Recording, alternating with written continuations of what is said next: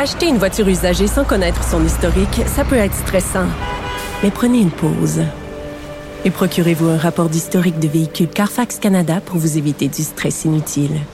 Carfax Canada. Achetez l'esprit tranquille. La Banque Q est reconnue pour faire valoir vos avoirs sans vous les prendre. Mais quand vous pensez à votre premier compte bancaire, tu sais, dans le temps à l'école, vous faisiez vos dépôts avec vos scènes dans la petite enveloppe. Hmm, C'était bien beau. Mais avec le temps, ce vieux compte-là vous a coûté des milliers de dollars en frais, puis vous ne faites pas une scène d'intérêt. Avec la Banque Q, vous obtenez des intérêts élevés et aucun frais sur vos services bancaires courants. Autrement dit, ça fait pas mal plus de scènes dans votre enveloppe, ça. Banque Q, faites valoir vos avoirs. Visitez banqueq.ca pour en savoir plus. Cube Radio.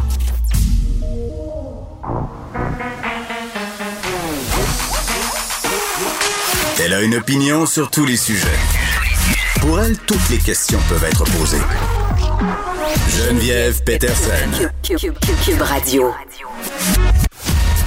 Salut tout le monde, bienvenue à l'émission. J'ai mis mon petit chronomètre euh, faisant référence à ce que j'ai abordé un peu plus tôt avec Benoît Dutrisac sur le Chapstick Challenge, ce fameux défi du lipsil que vous avez peut-être vu circuler sur les médias sociaux de façon positive.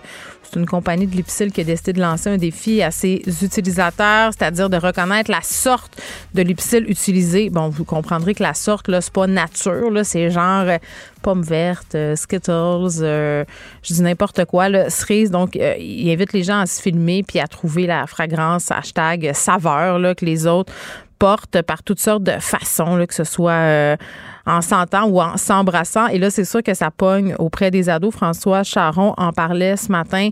euh, à TVA parce que c'est comme un peu l'extension du jeu la bouteille, tu sais, la bouteille cochonne comme on appelait quand j'étais petite. Et là, pourquoi j'ai mis mon chronomètre? Ben c'est euh, j'attends le email de l'école parce que là, les, ce qui circule dans les médias actuellement, c'est que ce défi-là a été repris sur TikTok de façon très malsaine, qu'il y aurait des enfants qui imposeraient des conséquences. Donc, on était dans le jeu de la bouteille, là, on est plus dans vérité conséquences. Si tu réussis pas à trouver la fragrance, il y a des personnes qui demandent à des jeunes, par exemple, de se faire mal, de se couper, de mettre du lipsil après sur leur plaie.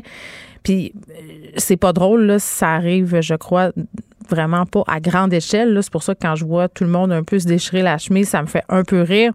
Je un peu allé voir tantôt, puis même sur le site de François Charon, on le dit, là, c'est une dérive, il n'y en a pas beaucoup, faut pas partir en peur, mais c'est clair que je vous le dis, là, on va recevoir un email de l'école. Ça sera pas long. Moi, j'ai fait un pari. Je vais vous tenir au courant. D'ici la fin de l'émission, je pense qu'on va avoir un courrier de l'école, comme ça avait été le cas avec Momo, tu sais, l'espèce de visage épeurant qui terrorisait supposément les jeunes au primaire. Moi, ma fille, en passant, n'était pas terrorisée avant qu'on reçoive cette lettre-là. Elle était même pas au courant que ça existait. Donc, des fois, je me demande à quel point on fait des problèmes avec pas de grand-chose. Donc, c'est une petite réflexion euh, comme ça aujourd'hui.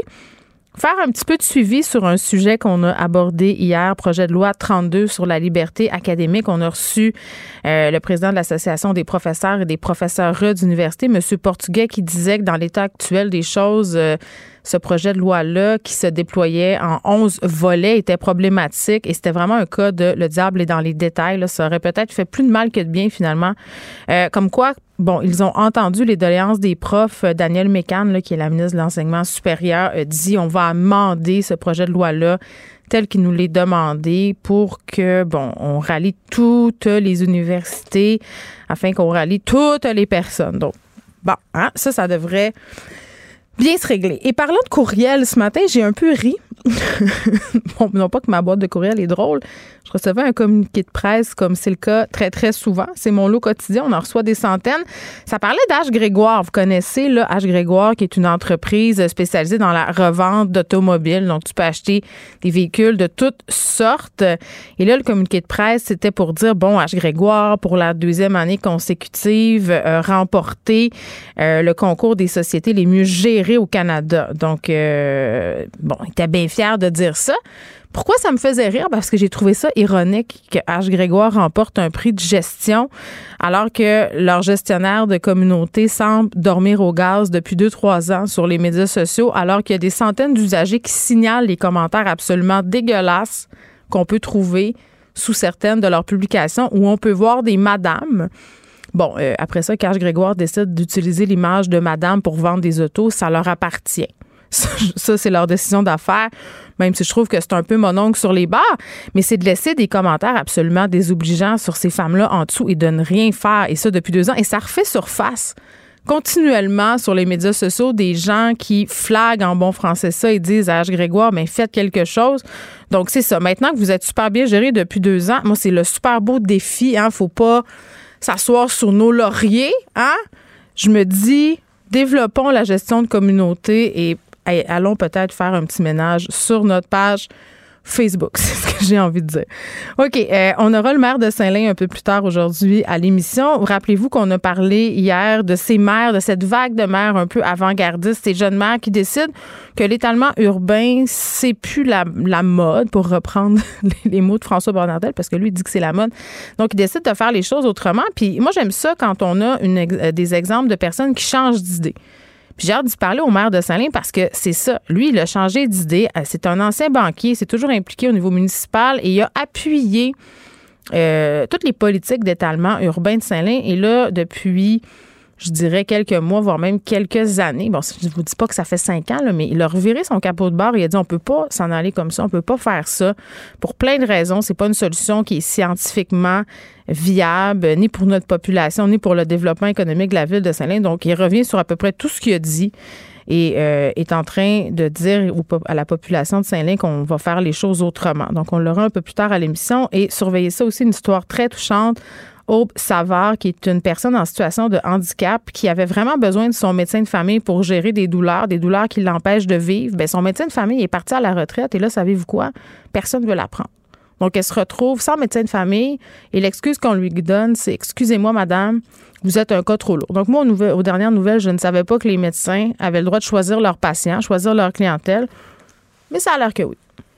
Je pense que c'est ce qui a fait sursauter le procureur de la Couronne. Nicole Gibault. J'en ai un ras le bol de ces gens-là. À mon sens, c'est de l'intimidation. Geneviève Peterson. C'est ça. Si sauve en marchette, on aura le temps de le rattraper. La rencontre. Non, mais toi, comme juge, est-ce que c'est le juge qui décide ça? Comment ça marche? Oui, oui, oui, oui, oui, oui, oui. C'est le juge. La rencontre Gibault-Peterson. Salut, Nicole. Bonjour. Bon, il me semble que ça faisait longtemps qu'on n'avait pas parlé de ben notre préféré, là, François Maléga Bitonto, celui qui faisait des manifs devant les écoles, qui voulait s'approcher de François Legault. Là, finalement, après tant de mois, c'est ce que j'ai envie de dire, son procès s'est amorcé. Puis je ris, mais c'est pas drôle parce qu'il a fait perdre beaucoup de temps à la justice avec ses doléances, ses demandes, euh, ah puis sa tête de cochon. N'ayons pas peur des mots. Ben, c'est puis le fait qu'il soit en prison depuis le mois de janvier, ben meilleur coule pas, là. On le sait, là, on lui a mhm. donné à peu près toutes les chances, là. Possible et imaginable, c'était pas difficile, mais c'était un non catégorique. Bon, voilà.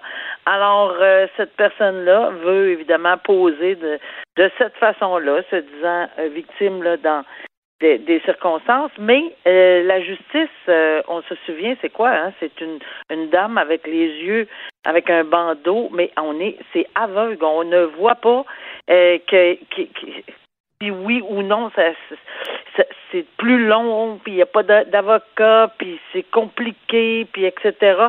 Il faut rendre justice.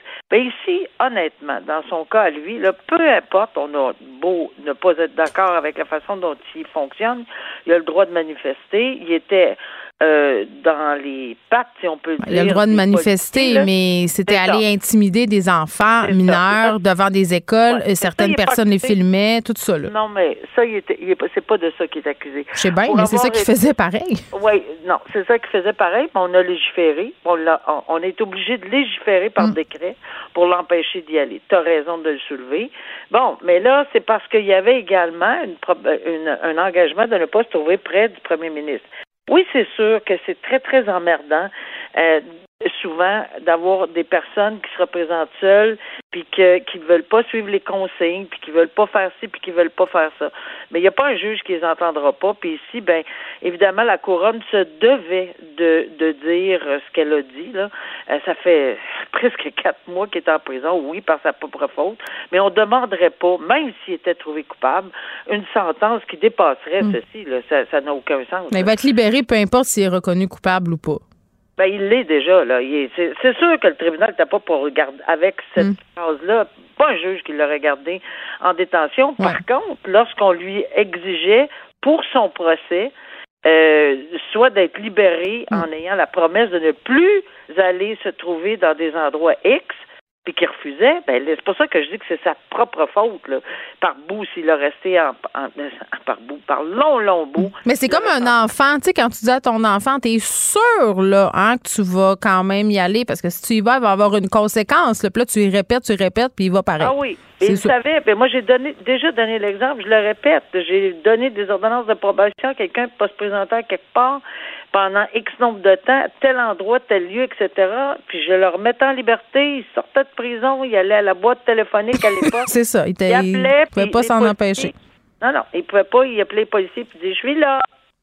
Alors, tu sais, à un moment donné, il n'y a pas de gestion à faire. Alors, son procès est terminé, la décision va être rendue plus tard, mais de toute évidence, euh, on lui donnera pas d'autre chose, qu'il soit trouvé coupable ou non, parce que la décision n'est pas rendue. Euh, il y aura, mais il reste les amendes. Fait qu'il faut pas penser, encore une fois, je répète, on en a déjà parlé ensemble, faut pas penser que la quantité industrielle d'amendes qu'il a reçue, il va tout simplement s'en sauver. Là. Il y a des moyens autres que euh, il y a les saisies, il y a des travaux, il y a de la prison aussi, mais c'est ce qu'il veut. Bon, regarde, euh, il a, il a fait une collection d'au-dessus de pas loin de 40, 50, 60 000 pièces de, de billets, mais on, on, ne peut pas arrêter un individu qui, qui, qui l'a dans la tête là, euh, Bon, il ne veut pas suivre les mesures sanitaires. Mais là, il, a été libéré ou sera libéré dans, dans, les prochaines heures. Ah, il a été libéré bon, ce matin. Non, il disait aujourd'hui. Donc, euh... Ah, OK. Ben, rigueur, rigueur. ah, regarde, si c'est aujourd'hui, c'est aujourd'hui. Mais euh, regarde, moi, j'avais compris que c'était hier. Ben, pas de problème. Parce qu'à 18h15, on le voyait dehors hier soir. Peut-être que c'est une autre cause, mais enfin. Mais il avait été acquitté aussi, hein, Shawinigan? Exactement. Euh, Exactement. Donc, un homme qui a fait perdre beaucoup de temps au système de justice, je le répète, Nicole, à cause de ses convictions. Hein? On ancien prof de Brébeuf, je pense pas qu'il va y retourner euh, non plus enseigner les mathématiques là-bas. Non, je penserais pas. Euh, des policiers déguisés qui vont pouvoir témoigner à la cour pour préserver leur anonymat parce que ce sont des policiers spécialisés dans les manœuvres de filature. Et là, il faut faire attention. Là, ils pourront pas se pointer à la cour masqués. Nicole, c'est pas ça qu'on veut dire. Euh, c'est qu'ils vont pouvoir modifier leur apparence de façon à être pas identifiable. Oui. Euh, c'est une décision. D'abord, j'ai lu l'article. J'ai mm. lu également la décision. Euh, regarde, je, comment résumer? Bon, euh, c'est très, très étoffé comme décision. C'est, oui, c'est basé sur un article que je connais très bien. Oui, j'ai eu à l'appliquer, euh, mais pas pour des questions euh, nécessairement là-dessus. C'est un, droit de témoin, c'est-à-dire que c'est un privilège pour les, gens qui sont en il y a des motifs de sécurité. bon, on, sait très bien que des agents et ou des agents inf s'infiltrent dans ce genre de. Puis on parle de trafic de drogue, là, euh, allégué. Alors, c'est sûr qu'on ne veut pas se faire reconnaître à tous les coins. Sauf que ça a commencé, c'est vrai qu'on n'avait pas fait la grande requête, puis tout ça. C'est pour ça que je trouve ça qu'on on, long, ça a été long comme comme comme procédure là, puis comme décision. Pourquoi? Parce que tout ce qui a été demandé mm. par la couronne, c'était est-ce que ce témoin-là, les témoins filaires, euh, qui veulent pas se faire identifier pour une question de sécurité, puis, puis parce que c'est ça leur job. Et ils vont, on peut pas les reconnaître en passant dans un automobile parce que c'est des filaires, là, puis il y a une question de sécurité aussi. Ouais. mais c'est plus complexe que ça, mais quand même, je le résume là. Est-ce qu'on pourrait pas juste mettre un paravent pour ne pas que l'accusé. Oui, c'est ça. Ouais, juste ça, c'était ça la demande principale. Mais, pourquoi on, est allé aussi loin? Comprends-tu? Ben, parce que, oui, je, l'ai compris à, à, la lecture de la décision, c'est qu'en partant, le procès, bon, on aurait peut-être dû faire une requête écrite, puis demander tout ça, puis alléguer tout ça. C'est vrai. Mais on l'a fait viva voce, verbalement à la cour. Ça m'est arrivé 150 fois d'avoir des mm. requêtes verbales à la cour et on en, on en décide. Mais là, la, la défense a dit non, il n'y aura pas le droit à une défense pleine et entière parce qu'il veut voir les expressions, mais il veut voir le, le, le témoin témoigner. C'est vrai qu'il a le droit, mais il y a des exceptions au code criminel. C'est vrai que c'est un principe d'être capable de faire face à son accusateur ou à la personne dit qu'il t'a vu à telle place, puis de voir comment il réagit. C'est tout à fait exact. Mais il me semble qu'après 50 quelques paragraphes, je me souviens plus combien, plus que ça, c'est une centaine de paragraphes de décision. On est arrivé à peu près à la même chose parce qu'on a plein d'ordonnances il faut, ils vont sortir. Quand ils vont rentrer, le public ne peut pas être là. Il y a des huit, un huis clos. Le team sur l'ordinateur va devoir être fermé. Ah oui. hein. Euh, ils vont, ils vont devoir se mettre des choses dans le visage. Mais le paravent, oui, il va être là, mais pour le public en arrière, con. Il me semble qu'on a vraiment coupé les cheveux en 14. Euh, à mon humble, humble avis, j'ai beaucoup de respect pour le juge qui a rendu la décision, mais il semble que ça aurait été plus simple de, le faire dans... Bon, on a préservé les droits de cette façon-là. C'est ce que le tribunal a trouvé pour, euh, pour, balancer la question que non, il n'était pas pour dire, au, il n'était pas pour empêcher l'accusé de voir ses accusateurs, mais il n'était pas non plus pour les mettre en péril, parce qu'il reconnaît peut avoir une question de sécurité. Mais c'est long, la jurisprudence, etc. Moi, j'en ai fait plusieurs dossiers en matière de trafic de drogue. Et euh, oui, on me l'a déjà soumis, mais les avocats de défense euh, n'étaient pas, euh, c'était pas à ce point-là là, qu'on demandait que on ne voit pas leur visage ou qu'on voit leur visage. D'habitude, c'est de consentement. Alors, j'ai été un peu surprise de voir Mm. qu'on a fait tout ceci pour une très longue décision, très bien, très étoffée, qui va servir de jurisprudence probablement à beaucoup d'autres personnes. Mais euh, voilà, ça, ça- va arriver au même but. On ne pourra pas les reconnaître, ou à peu près pas. Ils vont pouvoir témoigner assis, mais pour, pour pas qu'on puisse remarquer leur grandeur, avec des chapeaux, des tucs, euh, euh, perruques. Moi, j'ai jamais vu Comme dans un mauvais documentaire. Eh, parce que je l'ai jamais vu. Puis ça veut pas dire que parce que je l'ai jamais vu, ça n'a pas existé là, Non, non. euh, au Canada, mais, mais, mais ça m'a surpris. Ça m'a beaucoup surpris. On a le service de la police de Longueuil qui cherche des victimes potentielles euh, de crimes sexuels euh, par rapport aux agissements d'un pédophile de 23 ans, Jason Rondeau Dufresne, qui fait face à sept chefs d'accusation d'agression sexuelle, d'incitation d'un enfant de moins de 16 ans à le toucher à des fins d'ordre sexuel. Il a fait aussi des bris de conditions. Euh, bon, le service de la police de Longueuil qui est en contact avec deux victimes avérées, deux victimes potentielles, mais comme on en jase souvent, Nicole, parfois, quand ça sort publiquement, il y a d'autres victimes qui se manifestent et c'est à celle-ci que la police de Longueuil essaie de s'adresser aujourd'hui. C'est une des raisons pour laquelle, un, on, on, on est très heureux de voir qu'il publie. On est très content de voir que la police le fait également. Et je pense que oui, les médias, nous, on en parle tout le temps. Chaque fois qu'il y a quelque chose comme ça, toi et moi, on le, on le dit sur les ondes. Et je pense que c'est important parce que euh, peu importe que ça soit sur le n'importe où, à la télé, le web, à la radio, dans les journaux, plus on va en parler, plus ça, on- ça va être évident là, que si quelqu'un euh, une jeune personne victime de cette personne-là avec photo là, dans le journal de Montréal, ben je pense que c'est absolument nécessaire de euh, de contacter les policiers. Là. Puis la police de Longueuil euh, donne son le numéro pour le contacter. Son Moi, je vais le donner euh, pour les personnes qui ont des informations ou des victimes potentielles de Jason Rondeau Dufresne. C'est le 450-463-7211. Et je rappelle quand même que c'est absolument confidentiel, ces appels-là qui sont logés à la police. Merci, Nicole. À demain. Au À revoir. demain. Acheter une voiture usagée sans connaître son historique, ça peut être stressant. Mais prenez une pause. Et procurez-vous un rapport d'historique de véhicule Carfax Canada pour vous éviter du stress inutile. Carfax Canada. Achetez l'esprit tranquille. La Banque Q est reconnue pour faire valoir vos avoirs sans vous les prendre. Mais quand vous pensez à votre premier compte bancaire, tu sais, dans le temps à l'école, vous faisiez vos dépôts avec vos scènes dans la petite enveloppe. Hmm, C'était bien beau. Mais avec le temps, à ce compte-là vous a coûté des milliers de dollars en frais, puis vous ne faites pas une scène d'intérêt. Avec la Banque Q, vous obtenez des intérêts élevés et aucun frais sur vos services bancaires courants. Autrement dit, ça fait pas mal plus de scènes dans votre enveloppe, ça. Banque Q. Faites valoir vos avoirs. Visitez banqueq.ca pour en savoir plus.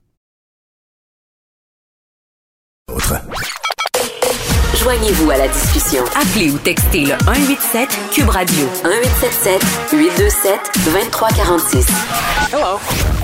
Bon, vous le savez, aux dernières élections municipales, un vent de fraîcheur a soufflé sur le Québec. Beaucoup de nouveaux maires, euh, nouvelles mairesses, peut-être qui ne partagent pas les mêmes façons de faire que leurs prédécesseurs, qui, disons-le, puis sans vouloir faire de l'agisme, euh, bon, euh, étaient quand même dans une certaine ligne de pensée, surtout par rapport à l'étalement urbain. On en jase beaucoup depuis quelque temps de cette façon de faire-là. Et parmi ces maires-là qui font partie, appelons ça la nouvelle vague, bon, Catherine Fournier, Bruno Marchand à Québec, mais aussi Mathieu Maisonneuve, qui est le maire de Saint-Lin des Laurentides. Il est avec nous parce que lui, finalement, a décidé d'arrêter justement l'expansion à tout prix de sa municipalité. Monsieur Maisonneuve, bonjour. Bonjour, Madame Peterson. Salutations à vous et à vos auditeurs. Bon, ça nous fait plaisir que vous soyez avec nous pour nous parler de Saint-Lin-des-Laurentides, une ville qui n'est pas dans les Laurentides. Je pense que c'est important qu'on le dise euh, au départ. Exactement, on est situé là, dans l'anneau d'hier, euh, aux limites des Laurentides, par exemple. notre ville voisine qui est Sainte-Sophie fait partie des Laurentides, mais bon, c'est une anomalie euh, chronologique là qu'on, ben, on vit avec. Parfait. Euh, combien de gens qui habitent à Saint-Lin, euh, M. Maisonneuve, dites-moi? Euh, début janvier, selon le dernier décret du gouvernement, on était à 24 553 mm. personnes. Donc, on, frôle le 25 000 citoyens citoyennes ici à Saint-Laurentide. Puis c'est une ville qui s'est vraiment développée. C'est-à-dire vous avez connu une forte croissance de population, surtout ces dernières années. Exactement. En fait, une forte croissance soutenue depuis plus d'une décennie. Aux deux derniers mm. recensements là, euh, de Statistique Canada, c'est-à-dire en 2016 et en 2021, la ville de Saint-Lin-Laurentide a connu une, une, croissance de la population euh, à, double chiffre, dans le sens supérieur à 10 là. En 2016, c'était autour de 20 mm. et cette année, au dernier recensement, c'est autour de 15% Donc, euh, ça fait là une croissance qui, qui qui n'a pas cessé depuis le mm. début des années 2010. Mais la ville qui a été longtemps dans le top 3 des villes avec la plus forte croissance de population au Québec. Puis je disais euh, aux auditeurs euh, en début d'émission, sachant qu'on allait vous recevoir, que moi j'aime ça les gens qui sont capables de changer d'idée, de revirer leur capot de barre et de dire, ben écoutez, on s'est trompé. Puis je lisais euh, différents articles sur votre approche, entre autres une entrevue que vous avez accordée dans la presse où vous disiez, Monsieur Maisonneuve, moi avant, parce que vous êtes un ancien banquier vous êtes impliqué au municipal quand même depuis plusieurs années. Vous étiez pour ça, vous, l'étalement urbain? Vous avez appuyé les politiques des anciens gestionnaires de la ville, ceux qui étaient à la tête de la ville avant vous. Euh, dites-moi pourquoi, tout d'abord, Saint-Lin a misé sur l'étalement urbain, puis pourquoi vous, là, vous décidez que c'est plus viable pour Saint-Lin? Bon, euh, tu sais, premièrement, là, pourquoi ça, ça a été la stratégie? tout simplement dire que je crois que c'était dans l'air du temps. Okay. Dans le sens que c'était pas si clair que les décisions qu'on prenait, s'ils n'étaient pas optimales ou c'était pas les meilleures euh, pour le futur. Euh, si on met en ligne les notions de biodiversité, les notions de développement durable, ou du moins là, les conséquences de l'étalement urbain, je crois qu'ils n'étaient pas aussi bien documentées qu'aujourd'hui. Deuxième élément, dans le temps, ben j'étais un conseiller municipal.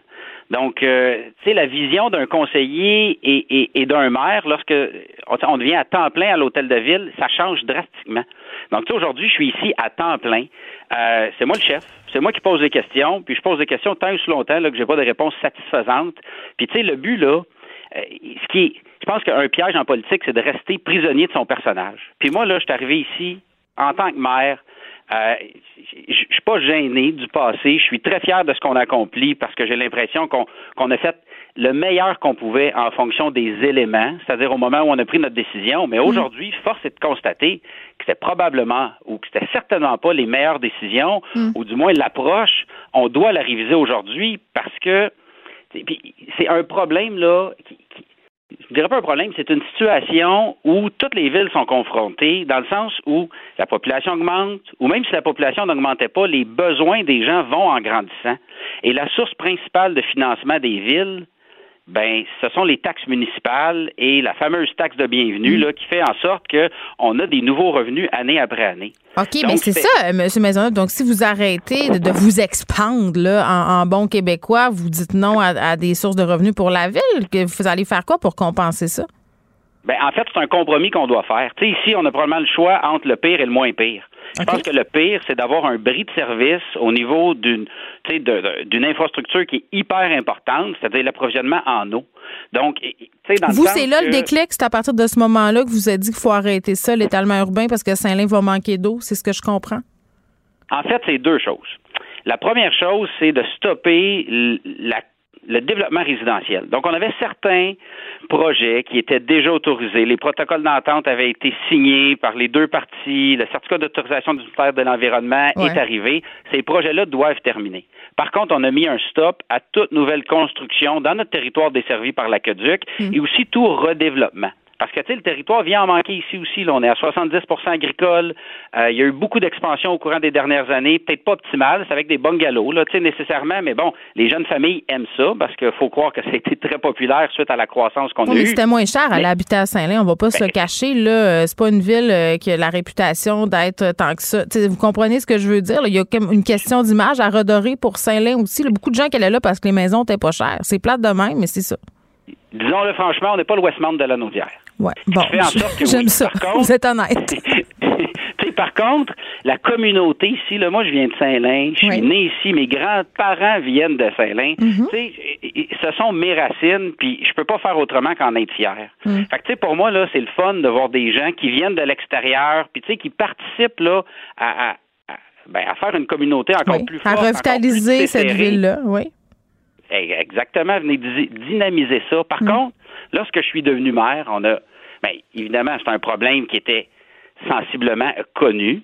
J'ai eu la chance de m'asseoir avec les experts de la ville, aller au fond des choses. On a regardé les chiffres, on a regardé les graphiques. Ça a été une décision qui n'a pas été facile à prendre. Je crois que ça a pris du courage pour la prendre. Mm. Ben oui. on l'a pris début décembre. Ouais, les promoteurs doivent pas vous aimer. Là. On sait tout le copinage qu'il y a dans les villes. Euh, Vous n'êtes pas fait d'amis, là, M. Maisonneuve. Ça, c'est sûr.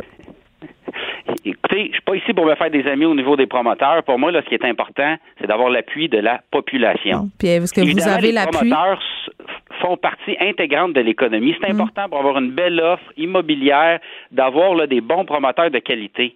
Par contre, aujourd'hui, là, si on avait laissé la situation telle qu'elle, je, fais le pari que les promoteurs m'auraient encore plus détesté à terme parce qu'ils auraient été pris avec un paquet d'immeubles sans être en mesure euh, d'aller chercher une, euh, un approvisionnement en eau adéquate. Oui. Donc, leur investissement n'aurait pas été rentable Mm. si on était continué comme ça. Bref, on s'en allait dans le mur. Mais votre population, est-ce qu'elle est derrière vous? Écoutez, euh, j'ai eu d'excellents commentaires depuis ce matin suite à ma sortie euh, de citoyens, de collègues maires et mairesses. Là, des- euh, pardon, au début là, de l'entrevue, vous mentionnez qu'il y a une nouvelle cohorte de maires, puis je dois dire que je suis particulièrement fier de voir et de lire là, les autres maires qui se positionnent. Puis, je sens que j'ai l'appui de la population. On a été élu, j'ai été élu à titre de maire avec près de 60% des votes, puis notre plan était clair qu'on allait mettre l'emphase sur la qualité de vie des citoyens existants, la protection des citoyens existants à Saint-Lin-Laurentide avant l'attraction des nouveaux citoyens, et on a amorcé un virage, je vous dirais, environnemental, développement durable, protéger la biodiversité. Basé sur Ça, la science. essentiel. Sur ce qu'on sait euh, maintenant. Puis là, vous vous pognez avec le ministre des Transports, euh, François Bonnardel, qui dit que, bon, la, la densification en réponse à l'étalement urbain, c'est une mode, là, puis que c'est pas nécessairement une panacée. Vous vous trouvez où, là, pour vrai, dans, dans ce débat-là à Saint-Lin? Tu sais, en fait, euh, moi, je suis pas vraiment un gars de chicane, là. Puis je dois vous dire que la seule chose que j'ai à dire, c'est que moi, j'attends du gouvernement du Québec qui joue son rôle de bon père de famille. Tu sais, trop souvent, au courant des dernières années, il y a des mères et mairesses qui se sont retrouvées seules à devoir essayer de réinventer la roue. Qu'est-ce qu'on vit aujourd'hui? Là? Je suis persuadé qu'il y en a d'autres qui ont vécu ces mêmes défis-là avant, et il y en a surtout de plus en plus qui vont vivre les mêmes. Le joueur le mieux positionné pour agir, c'est le gouvernement du Québec, rassembler les informations. Il y a des gens excellents qui travaillent aux différents ministères. Moi, je ne demande rien de mieux que d'avoir le mode d'emploi sur bien faire les choses, puis on va faire nos devoirs, puis on va bien le faire. Oui, mais je vais reposer ma question quand même sur le financement, vu que vous allez perdre des taxes municipales, parce que moi, un truc que j'ai trouvé super intéressant dans votre approche, c'est que vous dites, hey, on a une population jeune à Saint-Lin-des-Laurentides, là, beaucoup de monde euh, de 45 ans et moins, beaucoup de jeunes familles, là, vous me l'avez bien expliqué tantôt. Il y a six écoles primaires, il n'y a pas d'école secondaire. Euh, je comprends que pour vous, ça serait peut-être, euh, euh, bon, dans les plans de construire une école plus proche, là, parce que les jeunes vont dans des villes avoisinantes à une vingtaine de kilomètres, mais pas d'argent, pas d'école, Monsieur Maisonneuve? Vous allez faire quoi? Vous avez, vous avez tout à fait raison. Euh, ceci étant dit, on doit avoir une école secondaire sur notre territoire pour l'avenir de la communauté. Ouais. On a un budget de 27 millions. On a quand même une force financière certaine. On fait pas une croix. Nos revenus vont pas diminuer. Qu'est-ce qu'on fait? C'est qu'on fait un compromis sur la croissance anticipée des revenus. Donc, on a quand même un bon budget annuel, on a une capacité. La ville de Saint-Lin-Laurentide est bien positionnée par rapport au taux de taxe des citoyens versus les villes de taille similaire au Québec, les villes dans la même MRC et les villes voisines. Donc, on a encore de la capacité. L'idée, c'est pas de créer un choc tarifaire chez les gens, Mais écoutez, là, cette année, par exemple, on a dû acheter des terrains pour l'établissement d'une école primaire. Ce terrain-là était tellement bien situé dans la ville qu'on a dû payer une surprime. Ça tourne autour de 8 millions. La loi fait en sorte qu'en tant que ville, on doit l'acheter et le céder à la commission scolaire des Samars. Oui, évidemment, ça coûte cher 8 millions. C'est à peu près le tiers de notre budget annuel. Sauf que je fais le calcul que le coût de renonciation est supérieur au coût d'acquisition. Le coût de ne pas avoir de nouvelle école ici à Saint-Lin-Laurentide va être supérieur mm. qu'aux millions qu'on doit payer aujourd'hui en 2022 pour acheter le terrain. Puis qu'est-ce que vous dites à vos familles euh, qui ne sont pas intéressées à vivre dans des immeubles où on a plusieurs appartements, là, sans tomber dans le cliché de la tour à logement. Là, vous comprenez ce que je veux dire? Allons entre les deux. Là. Des gens qui aiment mieux, qui choisissent euh, Saint-Lin parce qu'ils veulent des maisons, ils veulent des bungalows, ils veulent pas vivre dans des duplex puis dans des triplex comme à Montréal. Oui, puis ils ont le droit. Tu sais, j'ai dit tantôt, j'aime pas la chicane, j'aime pas bien faire la morale non plus. Moi, je veux pas commencer à dire aux gens comment ils doivent vivre. Mm. Aujourd'hui, à Saint-Lin, on a une belle offre que ce soit euh, des petites fermettes, des gens qui veulent avoir des chevaux à la maison, des gens qui veulent un bungalow sur un grand terrain, des gens qui veulent habiter dans des blocs appartements, même qui veulent être propriétaires de triplex, quoi que ce soit, on a une belle offre. L'opportunité qu'on a, là, c'est de prendre une pause. Ça, c'est le deuxième élément là, que je vous disais ce matin. Euh, pardon, plus tôt, c'est que premier, on doit arrêter la construction. Cependant, on veut profiter de ce temps-là qu'on a pour bien positionner notre vision pour les prochaines années. Donc, l'offre sur le territoire de Saint-Lin, je crois mm. qu'elle est excellente. Par contre, qu'est-ce qui va se faire dans le futur ne sera pas une répétition du mm. passé nécessairement. On va prendre le temps de faire en sorte que dans 20 ans, là, ceux qui vont nous remplacer à la mairie mm. vont dire ben ils ont pris les bonnes décisions au début des années 2020. En terminant, M. Maisonneuve, prix moyen d'une maison unifamiliale à Saint-Lin, le savez-vous? Vous me posez une colle, là, euh, vraiment, je ne sais pas, on doit être euh, dépassé le 250 000 certains. Là, euh, on, est loin du 5, on est loin du 550 000 à Montréal. Je vais peut-être commencer à magasiner ça, moi, Saint-Lin, M. Maisonneuve. Honnêtement, 550 000, vous avez une des plus belles maisons chez nous. Mais est-ce que je vais avoir de l'eau? Une belle qualité de vie. Ça va me prendre de l'eau. Ça, c'est ça l'affaire. ça prend de l'eau. Il y en a de l'eau. OK. Il y en a, il y a plus de gens qui disent ou qui ont eu vent qu'il y avait des problèmes d'eau que de gens qui ont vécu des problèmes d'eau. Et il n'y a pas une fois qu'une personne a ouvert le robinet puis qu'il n'y avait pas d'eau. C'est vraiment une perte mm. de pression et c'est pour ça qu'on prend des décisions. Je comprends. Pour s'assurer que les gens qui reviennent de travailler là n'aient pas une anxiété de peur de ne pas être capable de se laver rendu chez eux. ça, pour moi, c'est vraiment important. Je suis certaine qu'on va se reparler dans un futur proche, M. Maisonneuve. Merci beaucoup. J'attends votre invitation. Au revoir. Mathieu Maisonneuve, qui est nouvellement maire de Saint-Lin des Laurentides. Pour elle, une question sans réponse n'est pas une réponse. Geneviève Peterson.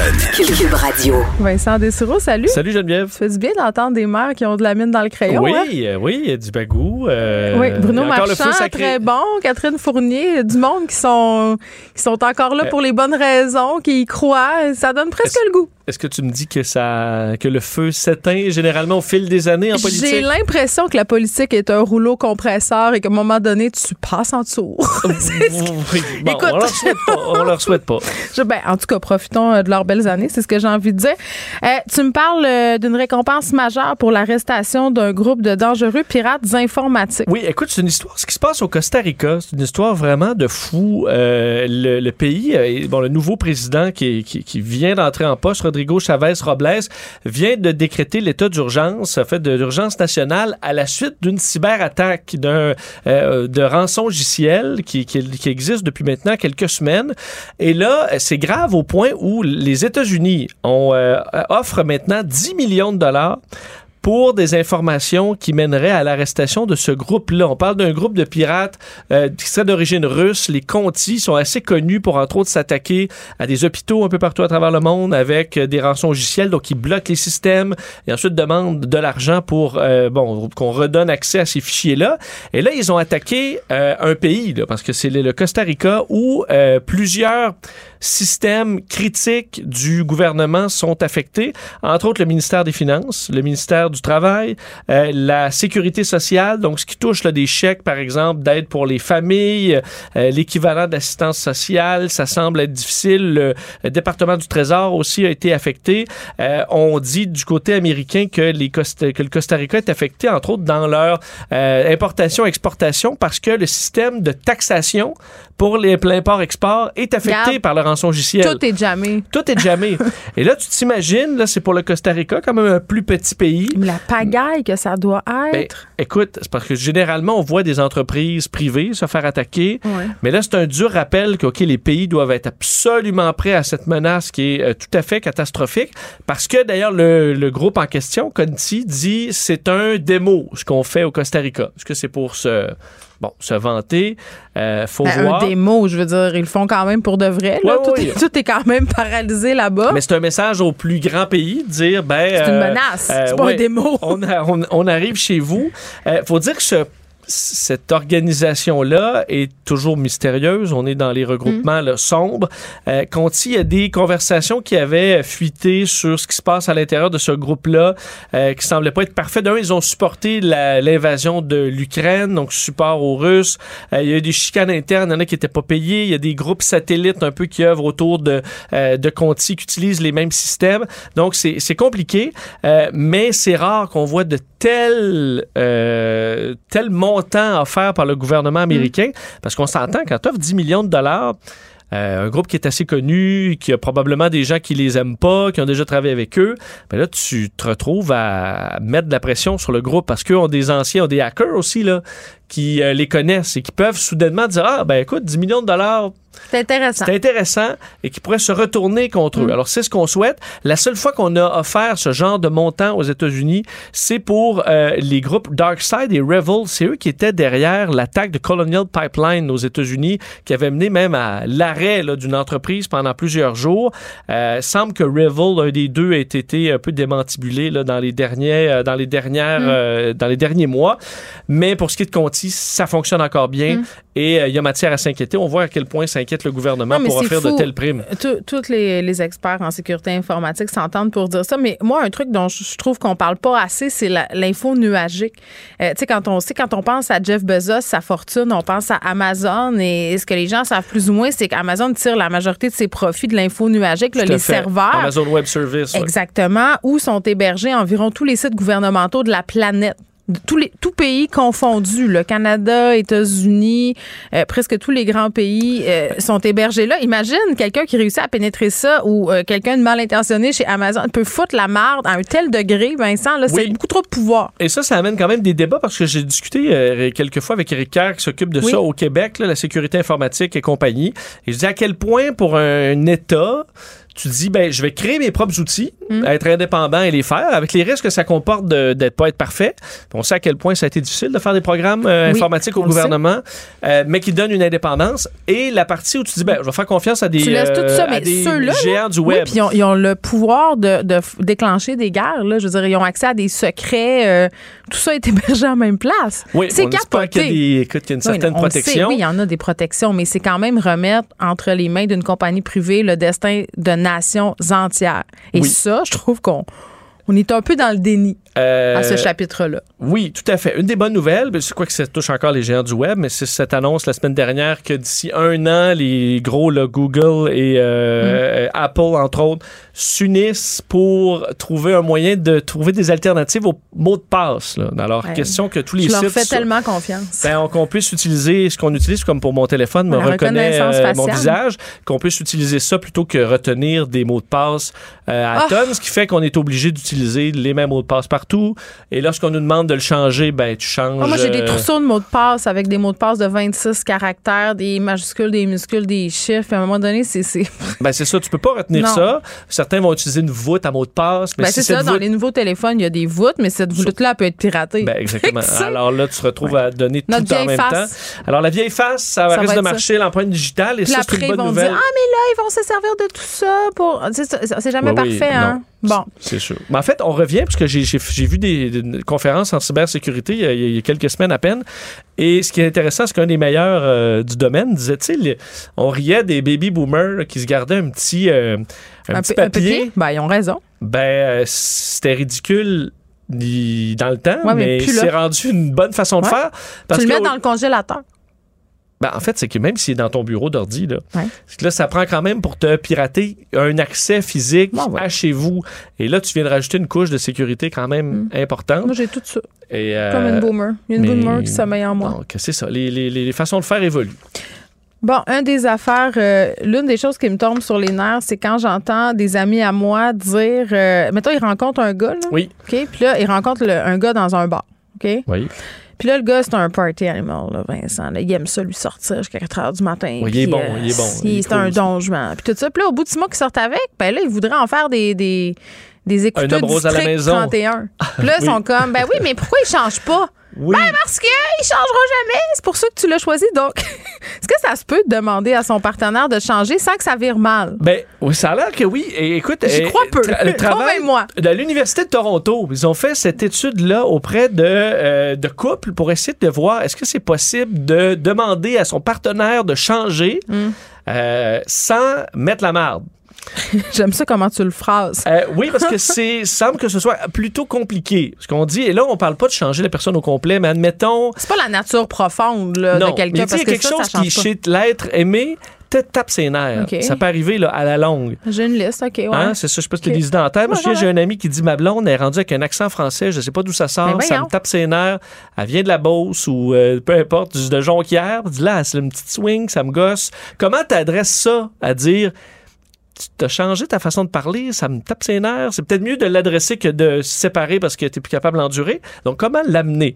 Ils ont fait des tests auprès de, de couples pour à- à- adresser comme ça ce genre de problématique-là. Il semble qu'il y ait naturellement deux façons de gérer la crise. Parce Hey, qu'en général, tellement Bon. en ce moment. Là. Ouais, ok. Là, c'était assez technique. J'essaie de, de, de, te résumer ça. Quand, admettons qu'on sort ensemble, Geneviève, puis là, tu me dis, sais, ta coupe de cheveux, vraiment, là, c'est, ça n'a plus rapport. euh, C'est gênant. J'aimerais ça que tu te rafraîchisses un peu ton look, admettons. OK, OK. Ça va me blesser. Mais c'est pas une grosse affaire. Non, ben là, je prends un exemple. euh, Oui. Bon. Mais c'est un exemple totalement probable. Quelque chose se qu'on peut, changer. Mais ça, Ouais, va, ça va me blesser un peu sur le coup. Ouais, c'est- Et en général, je vais me sentir que je suis pas à la hauteur de ce que tu attends de moi. Et ça, ça crée une certaine blessure. Et là, il y a deux façons de, de le, de le voir pour essayer de gérer ça. L'un, c'est la suppression. Donc, je vais faire une petite boule avec ça, puis je vais juste me la fermer. OK? Et il y a... euh, Moi, j'appelle ça le pile patate. Tu piles les patates. ben, c'est ça. Mais ça, c'est pas bon. Ben non. C'est pas bon. Tu t'en doutes bien. Là où ça va mieux, c'est la réévaluation. Et là, c'est de se trouver une autre façon de, de penser. T'appelles Jean Héroldi pour un avis extérieur. Non, c'est que euh, c'est- la clé, là, Geneviève, c'est de voir la demande sous un autre jour. Donc là, au lieu de me dire Geneviève, elle trouve que je suis laite avec mes cheveux laites, je vais me dire Geneviève, elle veut. Elle veut que je sois plus beau. Non, elle veut m'amener au meille- tirer le meilleur de moi-même. Et elle tient à la relation au point où elle désire. Ah. C'est de la merde, ça marchera jamais, Vincent. Ben, Personne n'est capable de se dire ça. Oui, mais c'est que si, si tu réussis à changer ça Ouais, et que tu amènes du support, donc toi tu me dis Vince, ben t'es beau, t'es beau, tu me, tu me supportes et que moi je me dis, hey, Geneviève, elle veut vraiment que ça marche Mais moi, je relation. préfère la manipulation. Ça marche bien mieux que confronter. Tu dis, Oui, que, tu sais pas ce que je te je suis dirais. sûr que ta technique va mieux marcher. Je te dirais, hey Vincent, ils sont vraiment. C'est c'est beau tes cheveux, mais c'est tu quoi? Je pense qu'avec ta face, ça serait vraiment le fun. Tu sais que si t'essayais ce couple-là, tu serais ça te ferait tellement bien, là. Tu serais tellement ensemble, ça fitterait. Ouais. Mais c'est beau ce que t'as, là. Mais moi, j'essayerais ça. Et je veux dire, tu trouves solide, ça paraît dans Ben ta non, face, non, non? ça paraîtrait pas. Je suis super. En plus d'être manipulatrice, je suis vraiment menteuse. Donc, avant la, la réévaluation, Moi, ce qui est trouve que ça serait, scientifique, euh, ce serait la manipulation. Je trouve pas que c'est mal de manipuler quelqu'un pour son bien. Tu comprends ce que je veux dire, la nuance? Oui. Tu sais, pas manipuler pour avoir ben, des. admettons, des- si la coupe de cheveux, ça peut se faire, mais mettons la, la, la celle, mettons, j'ai un accent là, où je dis une expression qui te tape ses nerfs. Ah, mais moi, Comment ça ne serait jamais ça? rendu là. là. J'aurais dit tout de suite, arrête de parler de même, que, c'est- que tu veux te tirer un rang, c'est quoi? Oui, c'est sûr que de. mais moi, je suis très direct comme personne. Ben- je recommande pas à la maison aux gens de- d'aborder leur relation comme moi. C'est D'ailleurs- pas une bonne idée. un des points, dans les deux points marquants, il y avait être- euh, offrir du support aussi, parce que quand tu demandes là, quelque chose, ça challenge un peu. Mm. Ouais. Euh, supporter aussi, féliciter les- le travail qui se fait, parce Oh, que des fois, ça peut prendre un certain temps, s'améliorer, faire un changement. Tu dois lui dire, ben, le- lui faire du, du, euh, du, du- bon, renforcement du renforcement positif. Et aussi, faire une demande, et ça, pour certains, c'est un bon point, une demande qui est claire et directe. Parce Ça, que quand dur. on est vague ou un Ouais. Moi, j'aimerais ça qu'ils devinent tout, puis quand ils devinent pas, je suis fâchée. C'est ça. Je comprends que des fois, les gars ont besoin que ce soit Mm. simplifié pour Mm. être clair. Alors, tu Mais je dis- sais pas pourquoi je fais ça. Tu sais, des fois, mettons, c'est un exemple vraiment cave, OK? Des fois, on est chez mon chum, puis je trouve qu'il fait clair. Moi, j'aime ça le soir quand les lumières sont baissées, là. Tu sais, qu'il Ok. fait pas. Tu tamises. Ouais, j'aime ça les ambiances feutrées. Oui. Disons ça comme ça, ça m'agresse facilement la lumière. Fait qu'au lieu de dire j'aimerais ça que tu baisses les lumières, ou encore mieux, les baisser moi-même, je dis il fait clair, hein? tu sais, mais pourquoi je fais ça? Pourquoi je fais ça? C'est donc bien désagréable. Pourquoi je fais pas tu juste te dire? tapes- là, tu vois, tu te tapes ses nerfs toi-même. Pourquoi je suis pas juste capable de dire Hey, ça serait le fun qu'on baisse les lumières, irais-tu? Ou je fais juste me lever puis j'y vais? Ou je mangerais ça. Tu sais, je suis comme pas capable de le dire clairement. Je suis pas capable. C'est capable, comme on dit par Bon, chez tu nous. vois, fait qu'il faut que Faut tu sois plus- ça. plus clair et tu supportes ton partenaire dans, sa de- dans ta demande Mm. de changement. Puis là, ça pourrait bien aller. Puis tu dis, garde, s'il panique, tu dis, c'est une preuve que je t'aime et que je veux, euh, que je crois en notre couple. Oui, puis que je veux que tu sois ton meilleur. Écoute, on devrait se recycler en coach de vie. Je pense qu'on serait très Ben, bon. écoute, à grand, à, grand coup, avec toutes les études Oui, qui nous parviennent on de aurait, des, partout, on aurait vraiment des sources fiables. On dirait, Oui. regarde, selon l'étude, madame, c'est on ça est que ça appuyé dit. sur de solides fondations. Écoute, on serait déjà meilleur que bien des coachs de vie qui sévissent sur TikTok. Merci, Vincent. Merci. Acheter une voiture usagée sans connaître son historique, ça peut être stressant. Mais prenez une pause. Et procurez-vous un rapport d'historique de véhicule Carfax Canada pour vous éviter du stress inutile. Carfax Canada. Achetez l'esprit tranquille. La Banque Q est reconnue pour faire valoir vos avoirs sans vous les prendre. Mais quand vous pensez à votre premier compte bancaire, tu sais, dans le temps à l'école, vous faisiez vos dépôts avec vos scènes dans la petite enveloppe. Hmm, C'était bien beau. Mais avec le temps, ce vieux compte-là vous a coûté des milliers de dollars en frais, puis vous ne faites pas une scène d'intérêt. Avec la Banque Q, vous obtenez des intérêts élevés et aucun frais sur vos services bancaires courants. Autrement dit, ça fait pas mal plus de scènes dans votre enveloppe, ça. Banque Q. Faites valoir vos avoirs. Visitez banqueq.ca pour en savoir plus. Geneviève Peterson. Une animatrice pas comme les autres. Cube Radio. Vous savez comment c'est compliqué, ne serait-ce qu'avoir accès à un médecin de famille. Je veux bien croire qu'on nous répète que le guichet d'accès, mais c'est souvent long. C'est compliqué. Imaginez si vous aviez une condition particulière qui demande des soins immédiats pour avoir accès à la dignité, à une qualité de vie, euh, faire des activités, avoir une vie, là, tu sais, la base, finalement. C'est le cas d'Aube Savard, qui est maintenant patiente orpheline de son médecin de famille. Aube, salut. Bonjour. Écoutez, votre histoire m'a- vraiment interpellée parce que je trouve que c'est la représentation euh, tangible que ça ne fonctionne pas dans notre système de santé. Racontez-nous, euh, dites-nous c'est quoi votre condition de santé, le- de quoi vous souffrez? C'est une dysplasie spondylo-épiphysaire, donc c'est une maladie rare. Euh, ça atteint l'extrémité des os. L'extrémité de mes os est mal formée et il y a un défaut dans le gène de mes articulations qui entraîne leur destruction. Donc, j'ai de la difficulté à marcher et j'ai de la douleur dans toutes les articulations Mm. euh, de mon corps, principalement genoux, dos, mains, etc. Puis vous savez ça depuis longtemps, là. Oui, oui, oui, c'est une maladie de naissance, mais les symptômes sont apparus quand j'avais 5 ans. Donc, vous avez finalement de, de grandes douleurs, ce qui a un impact sur ce que vous pouvez faire dans, dans votre vie en, en général. À un moment donné, vous rencontrez un médecin qui, en quelque sorte, je ne vais pas dire vous sauve la vie, mais, mais tout comme, là. Ah oui, oui, oui, c'est- c'était exactement ce que ça représentait parce que j'avais déjà cogné à la porte de plusieurs spécialistes, Mm. euh, médecins, et on me disait qu'on pouvait rien faire pour moi. Vous aviez quel âge, pardon, à ce moment-là? Ah, J'avais euh, 25 ans à peu près. Oh, ça a quand même été long, là. OK. Oui, oui, oui. Euh, ben, j'ai eu des spécialistes et puis mais à un certain moment donné, j'avais une douleur, de, la douleur qui était plus conséquente qu'auparavant. Et puis c'est là justement que je trouvais personne pour me venir en aide. Il faut savoir que la douleur euh, était déjà mal comprise et pas du tout gérée il y a 25 ans. Ça commençait à peine. Et moi, j'ai eu la chance justement de tomber sur ce médecin-là qui s'était lui-même spécialisé en gestion de la douleur, docteur André Lalonde, là, je tiens à le nommer parce que il représente tout pour moi. Donc, euh, avec ce médecin-là, ça m'a permis, un, d'avoir euh, une meilleure qualité de vie, d'avoir un suivi sur ma qualité de vie, euh, sur mes ennuis de santé, je veux dire. Ensuite, euh, ça m'a permis d'obtenir des prescriptions d'antidouleurs euh, qui sont des médicaments contrôlés. Et donc, on a besoin d'un suivi justement pour avoir euh, des médicaments comme ça et réajuster les doses. Hmm. Et puis tout ça, ça a fait que justement, j'ai pu faire ma vie. Une vie normale avec un travail, des voyages? Oui, exactement. Moi, j'adore voyager. Euh, j'ai fait une série télé, euh, accessible ou non pour pas la nommer, euh, qui est toujours. Mais non, nommez-la, allez-y.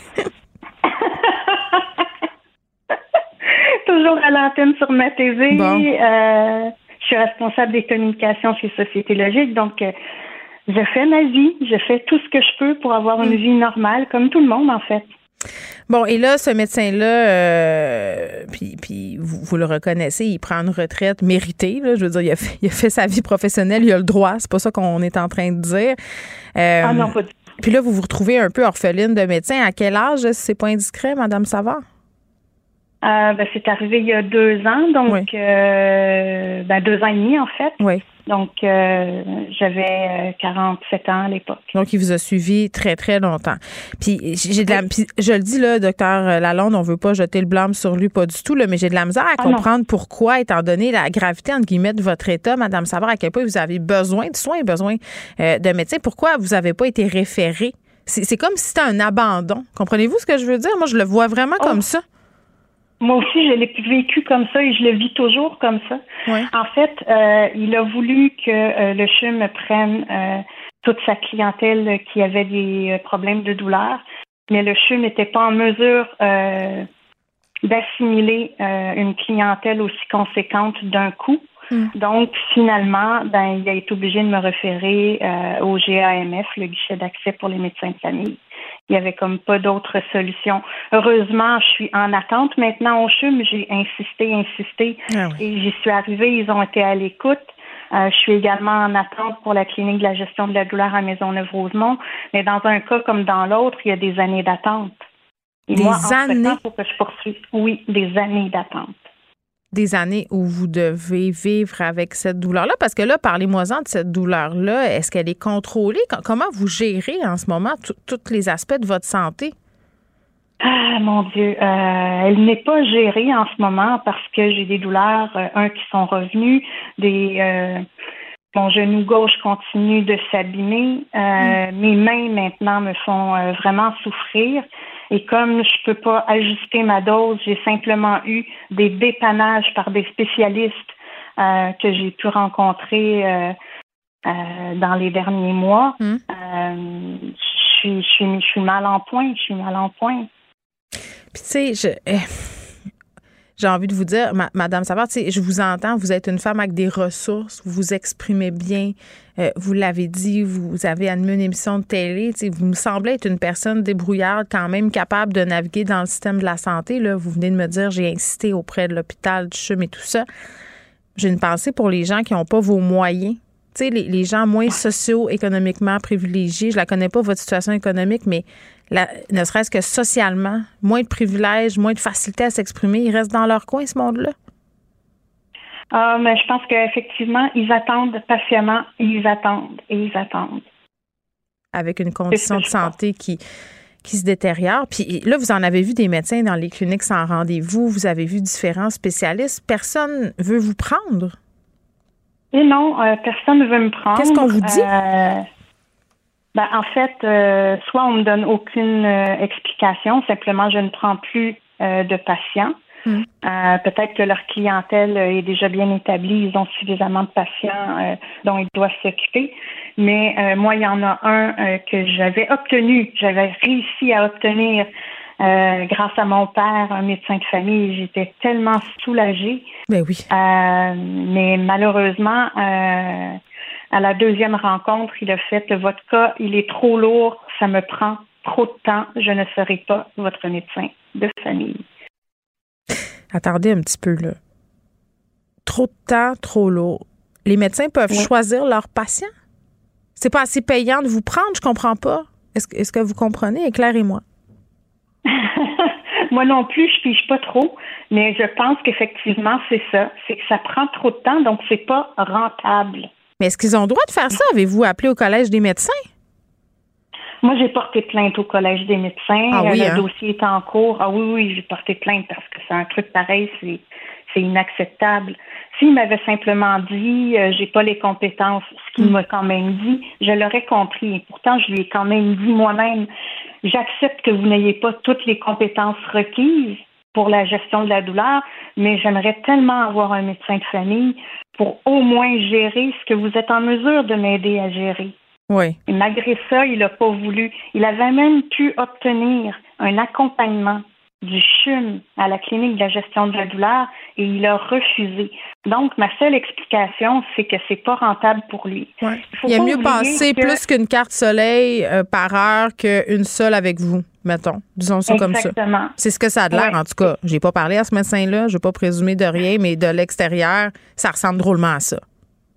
Ben, pour moi aussi, ça ressemblait vraiment à ça. Puis c'était, mais Hmm.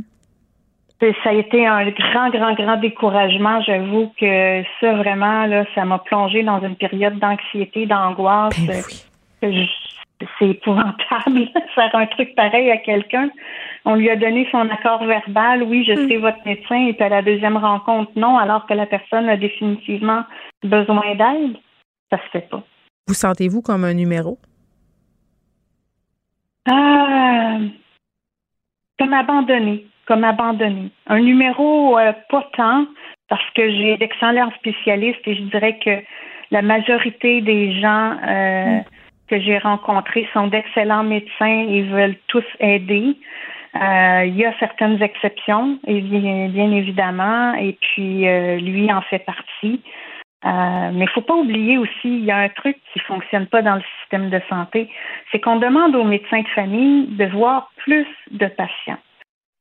Puis on leur demande d'atteindre un certain C'est vrai, on l'a entendu au point de presse. euh, de- François Legault dénoncer le fait que certains médecins ne voyaient pas assez de gens. Puis là, on nous propose une approche par capitation aussi, euh, euh, Madame Savard, où les médecins feraient plus d'argent, entre guillemets, avec les cas les plus lourds. Je sais pas si ça peut aider, mais c'est bizarre parce qu'on parle des êtres, d'êtres humains. Je trouve ça. Je sais pas. J'ai de la misère à aborder la médecine comme ça, mais je suis pas le médecin. Puis comme je disais tantôt à l'équipe, parce qu'on en parlait, c'est sûr que si on me demandait d'animer 4h30 d'émission de radio au lieu de 2h30 pour le même salaire, je voudrais pas. Mais c'est pas je parlais comme ça, là, parce qu'on est en train de parler des êtres humains puis de la souffrance humaine. Euh, oui, effectivement, c'est exactement ça. Donc, euh, c'est euh, c'est assez désolant. Puis, on parle de gens, là, on parle de gens qui ont une vie, qui veulent avoir une vie, qui veulent poursuivre leurs activités, qui veulent euh, s'accomplir dans la vie, avoir des rêves, les réaliser surtout, pas simplement rêver à quelque chose qui est inaccessible, mais pour l'instant, Inaccessible. inaccessible d'être soigné. Dans- sais, eh, on est au Québec, on a un régime universel, ça nous coûte très, très cher et on a des personnes qui sont dans votre situation et qui ont désespérément besoin d'un médecin qui n'en trouve pas.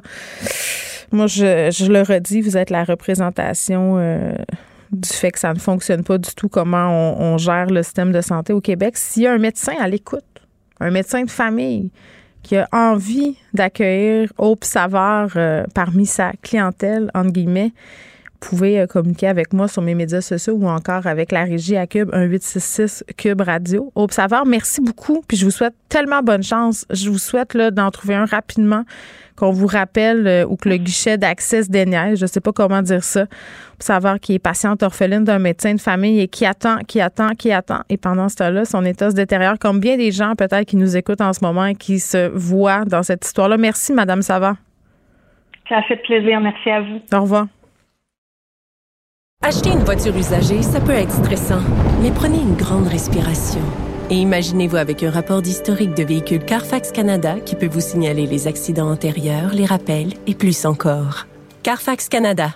Achetez l'esprit tranquille. La Banque Q est reconnue pour faire valoir vos avoirs sans vous les prendre. Mais quand vous pensez à votre premier compte bancaire, tu sais, dans le temps à l'école, vous faisiez vos dépôts avec vos scènes dans la petite enveloppe. Hmm, C'était bien beau. Mais avec le temps, ce vieux compte-là vous a coûté des milliers de dollars en frais, puis vous ne faites pas une scène d'intérêt. Avec la Banque Q, vous obtenez des intérêts élevés et aucun frais sur vos services bancaires courants. Autrement dit, ça fait pas mal plus de scènes dans votre enveloppe, ça. Banque Q. Faites valoir vos avoirs.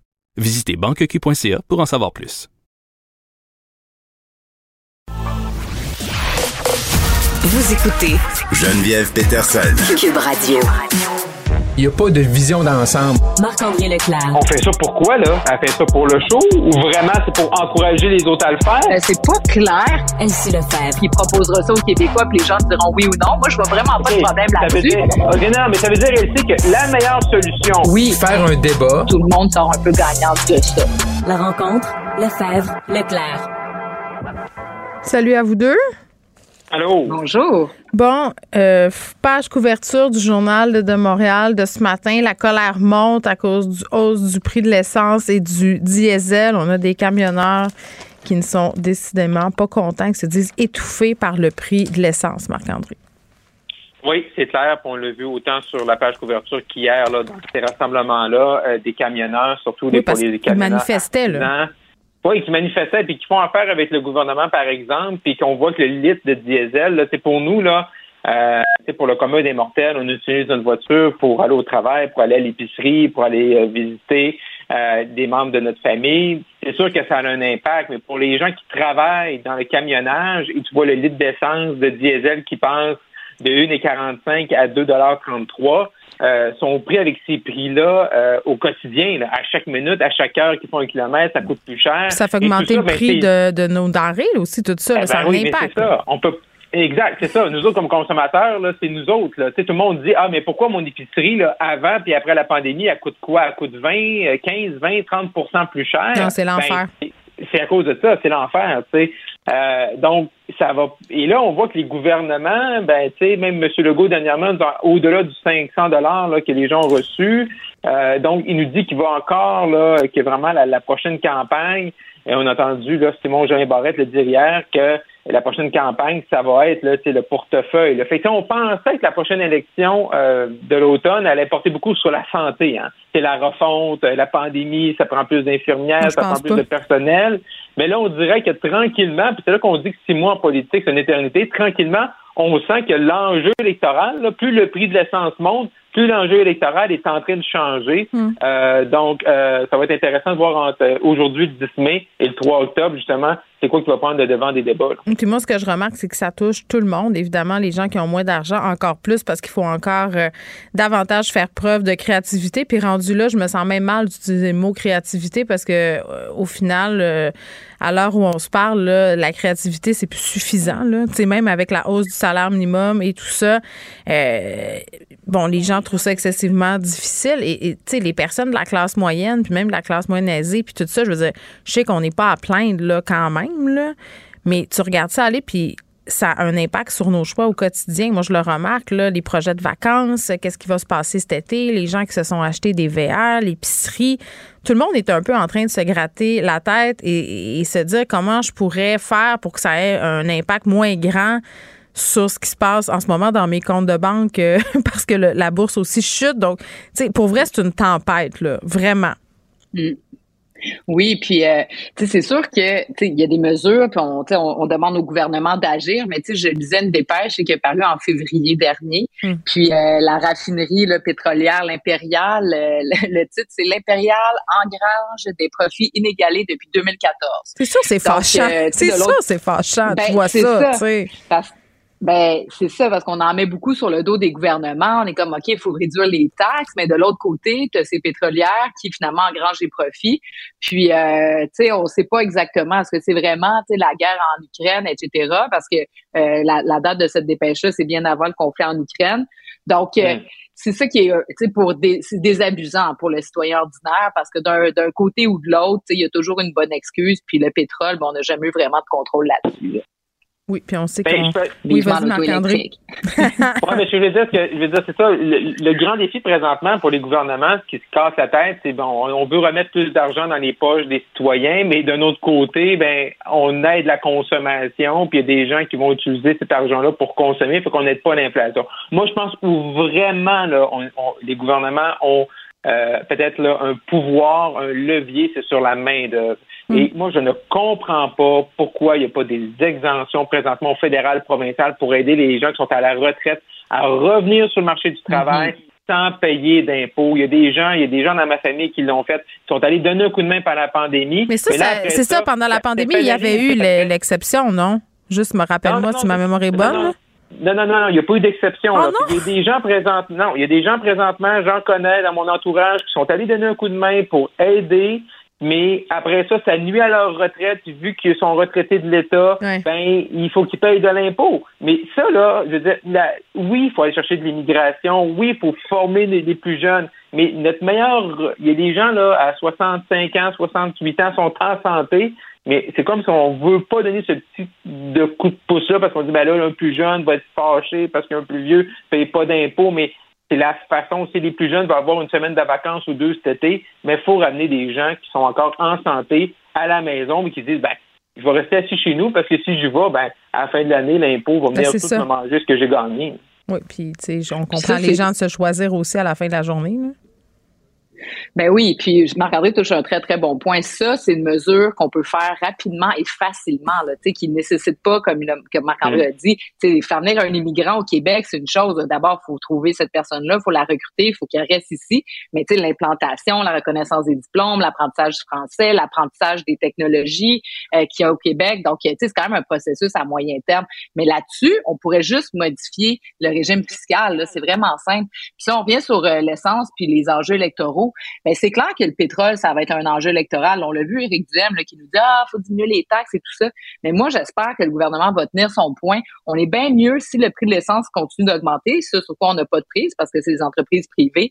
Ben au moins en engrangeant des taxes, ben le gouvernement fait de l'argent. Puis ensuite de ça, on avoir de l'argent pour le redistribuer aux gens puis aux populations qui en ont vraiment besoin. Donc euh, moi, euh, réduire les taxes, ça, ça va vraiment pas régler le problème au niveau du pétrole. au contraire. Petit mot sur la protection du français, Elsie. Oui, donc euh, ce dossier du français qui continue à faire couler beaucoup d'encre. Donc, euh, dans euh, toute cette idée là, de l'adoption de la loi 96, il y a toute la question là, les, le milieu des affaires s'est mobilisé cette semaine. Donc, euh, donc la Chambre de commerce du Montréal métropolitain, la Fédération canadienne de l'entreprise indépendante, puis ils montrent des inquiétudes. Donc là, la loi 96, ça pourrait nuire aux affaires.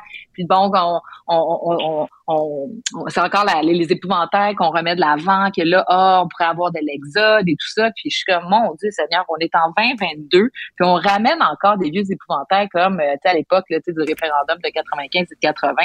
Se protéger le français, s'assurer qu'on puisse parler français, c'est pas, là, ça va pas créer un exode massif. Puis oui, les entreprises sont capables de s'adapter. C'est drôle de voir aujourd'hui le président de la Chambre de commerce de Montréal, suite à ses déclarations, euh, le, le ministre Jolin Barrette est sorti pour dire, bon, ben là, le mieux des affaires, la protection de la langue française, là, je le cite, notre langue commune va demander des efforts de tous, y compris les entreprises et les chambres de commerce. Il s'agit d'une responsabilité collective. Puis euh, le président de la Chambre de commerce n'était pas disponible, sais, voulait plus trop commenter. Puis finalement, ils ont mis un petit communiqué pour dire, non, non, ben finalement, il y en a pas de problème, on va être capable de le faire. Donc, euh, en tout cas, tant mieux. Mais ça porte quand même, ça porte quand même des défis parce que c'est, euh, tu sais, Elsie puis moi, on, on échangeait, tu sais, avant la, avant la chronique, puis tu sais, il y a un cas là que j'ai entendu à la radio ce matin, parce que j'ai fait des recherches, mais euh, tu sais, les exigences linguistiques, oui, mais tu sais, il y a une situation dans le Pontiac là, qui est, qui est, qui est, qui Ah, la vétérinaire? oui, la Ah oui, vétérinaire. j'ai vu. c'est la vétérinaire est spécialiste pour les chevaux. Les gens qui ont des chevaux, euh, tout ça, euh, ont besoin d'elle. C'est comme la seule dans le secteur.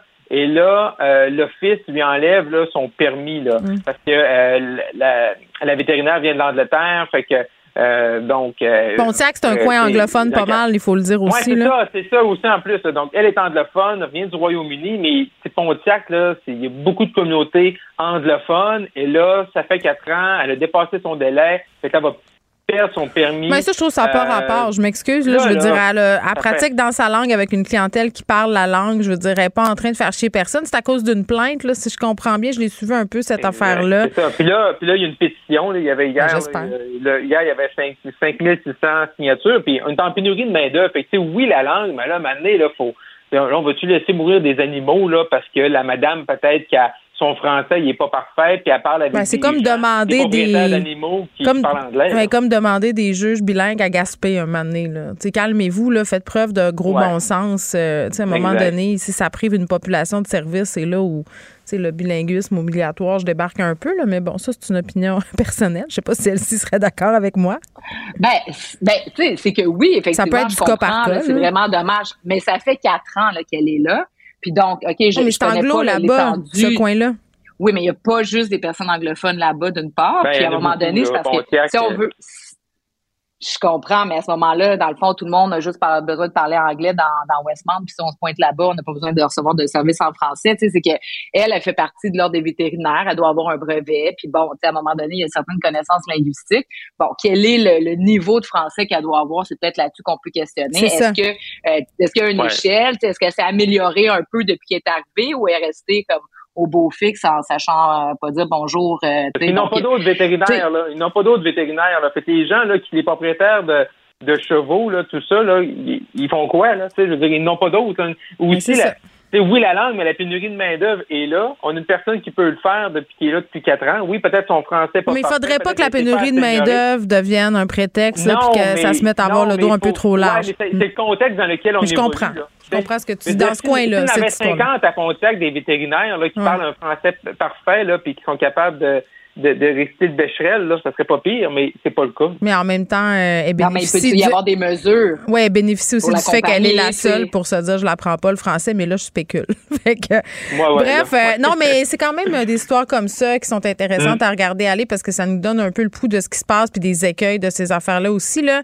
Euh, Hier, Marc-André, on parlait du départ de Pierre Arcan après 15 ans, la nouvelle candidate mhm. euh, qui, bon, va être appelée à le remplacer là, au Parti libéral. Euh, bon, que ça fait jaser? On pense quoi de, cette femme-là, le Michel euh, Setlac? Comment ça se dit? Je sais pas. Comment ça se dit? Je pense que c'est Setlacé. Merci. que je, je, pense, c'est comme ça que je l'ai entendu. Effectivement. Donc, nouvelle candidate, elle s'est exprimée hier sur les dossiers de l'actualité. C'est mm. sûr que loi 21, projet de loi 96, donc laïcité, langue française. C'est sûr que Mme Setlaki n'a pas fait un mauvais point de presse dans le sens qu'elle a exprimé un peu ses positions, qui sont les positions du Parti libéral du Québec. Là. Donc, c'est sûr qu'elle a des réserves avec 21, elle a des réserves avec 96. Euh, donc, elle s'inscrit dans cette mouvance-là. Euh, et là, c'est sûr que là, directement, c'est euh, François Legault l'attaquer euh, sur les médias sociaux en disant qu'elle est anti-nationaliste. Bon. Ben euh, bon, OK, là, OK, je peux Puis après, qu'est-ce qui se passe ensuite? Ouais, c'est ça. C'est parce que là, c'est quoi le détecteur? Là? Si tu aimes, mettons, le projet de loi 96 à 75 est-ce que tu es nationaliste ou pas? Là? Ça, c'est tout le temps des tests d'ADN. mais moi, c'est le concours. Ça me gosse tellement. C'est comme le vrai conservatisme hmm. versus si tu passé conservateur, t'es-tu assez nationaliste? là, ça va faire. Va-tu falloir que je passe une prise de sang? Oui, Ouais, c'est ça. C'est ça la prochaine étape. Euh, mais mais, ça, ça, monte, ça monte là tout le défi du Parti libéral du Québec essaie de se raccrocher puis de reconnecter avec, avec les francophones. On voit avec une candidate comme ça, dans un comté sûr, comment c'est un, va être un défi pendant la prochaine élection, puis comment euh, François Legault là, et la CAQ vont, vont s'amuser un peu à leur dépens mm. en ramenant ces sujets-là qui, a, qui, a, qui, euh, qui ont là, un grand appui là, chez, euh, chez les Québécois, euh, euh, surtout à l'extérieur de Montréal, par exemple. Dominique Anglade, qui est un peu rétro-pédalé par ailleurs sur sa position par rapport à, à, ces lois-là, par crainte de perdre des appuis, elle-ci? Ben c'est ça, ben oui c'est ça, c'est que là avec les deux nouveaux partis anglophones, puis mm. bon la grogne dans la communauté anglophone, elle revient puis tu sais ça, ça ça marche pas du tout non plus chez les francophones. Donc, c'est comme si elle a une position de repli, puis elle revient aux anciennes positions libérales, parce qu'au départ, là, sur la loi 96, les libéraux avaient montré quand même beaucoup d'ouverture, qu'elle avait déposé un plan pour la protection de la langue française. Puis, il faut se rappeler là, que l'équipe de Jean Charest et de Philippe Couillard là, niait le déclin du français au Québec. Donc, pour eux, il n'y en avait pas de problème. D'ailleurs, les anglophones et les allophones maîtrisaient un français parfait. Donc, on se demande aujourd'hui pourquoi, finalement, ils vont tous échouer au cégep s'ils font trop cours de français, mais ça, c'est un autre dossier. Donc, euh, Madame Anglade se retrouve un peu dans, une situation périlleuse parce que en ayant des, candidates comme celle-là, elle annonce le renouveau de son parti. La première candidate qu'elle nous amène, c'est quelqu'un qui vient finalement nous faire la leçon une fois de plus, puis qui nous dit que bon, ces dossiers-là, c'est des dossiers qui divisent, blablabla, blablabla. Donc, euh, c'est le vieux fond libéral qui ressort, puis bon, est-ce qu'on est surpris? Pas tellement, mais je pense pas que c'est elle qui va amener euh, le renouveau tant souhaité au Parti libéral du Québec. Non, il n'y a personne qui va se coucher avec le sentiment que tout va changer demain, ce soir au Parti libéral ni ailleurs. Euh, par ailleurs, merci à vous deux. On se retrouve demain. À demain. Au revoir. Ciao. Vous écoutez Geneviève Peterson. Cube Radio. J'aime ça quand on reçoit des, messages positifs, porteurs d'espoir, parce que souvent, quand on a un micro, on soulève les incongruités, on dit ce qui marche pas. Mais il y a des fois où ça marche. Et il y a un auditeur euh, qui voulait le spécifier tantôt parce qu'il y en a des belles histoires avec le système de santé, les médecins de famille. Évidemment, en réaction avec l'entrevue que je viens de faire avec Hope Savard, qui cherche un médecin de famille quand même depuis un petit bout, elle a une condition particulière cet auditeur-là qui a téléphoné pour dire qu'il avait trouvé par hasard un médecin de famille. Euh, il s'est pointé dans une clinique pour un accident. Euh, son médecin prenait sa retraite et la médecin qui l'a vu à ce moment-là lui a offert de le prendre comme patient. Il nous a confié qu'il pleurait quand elle lui a dit ça. Donc, il voulait nous le dire. Euh, il voulait nous dire qu'il y a des bonnes nouvelles puis qu'il y a parfois des cadeaux du ciel. Donc, c'est un petit message d'espoir pour Aube Savard si elle est toujours à l'écoute. On parle avec docteur Lucie Hainaut, qui est médecin vétérinaire euh, et qui nous fait la grâce de sa présence euh, à l'émission. Salut, Lucie. Salut, Geneviève. Moi aussi, j'aime ça, les belles nouvelles. Mais oui, hein? On est tellement tout le temps dans le négatif. Et quand il se passe des belles affaires, il faut le dire aussi.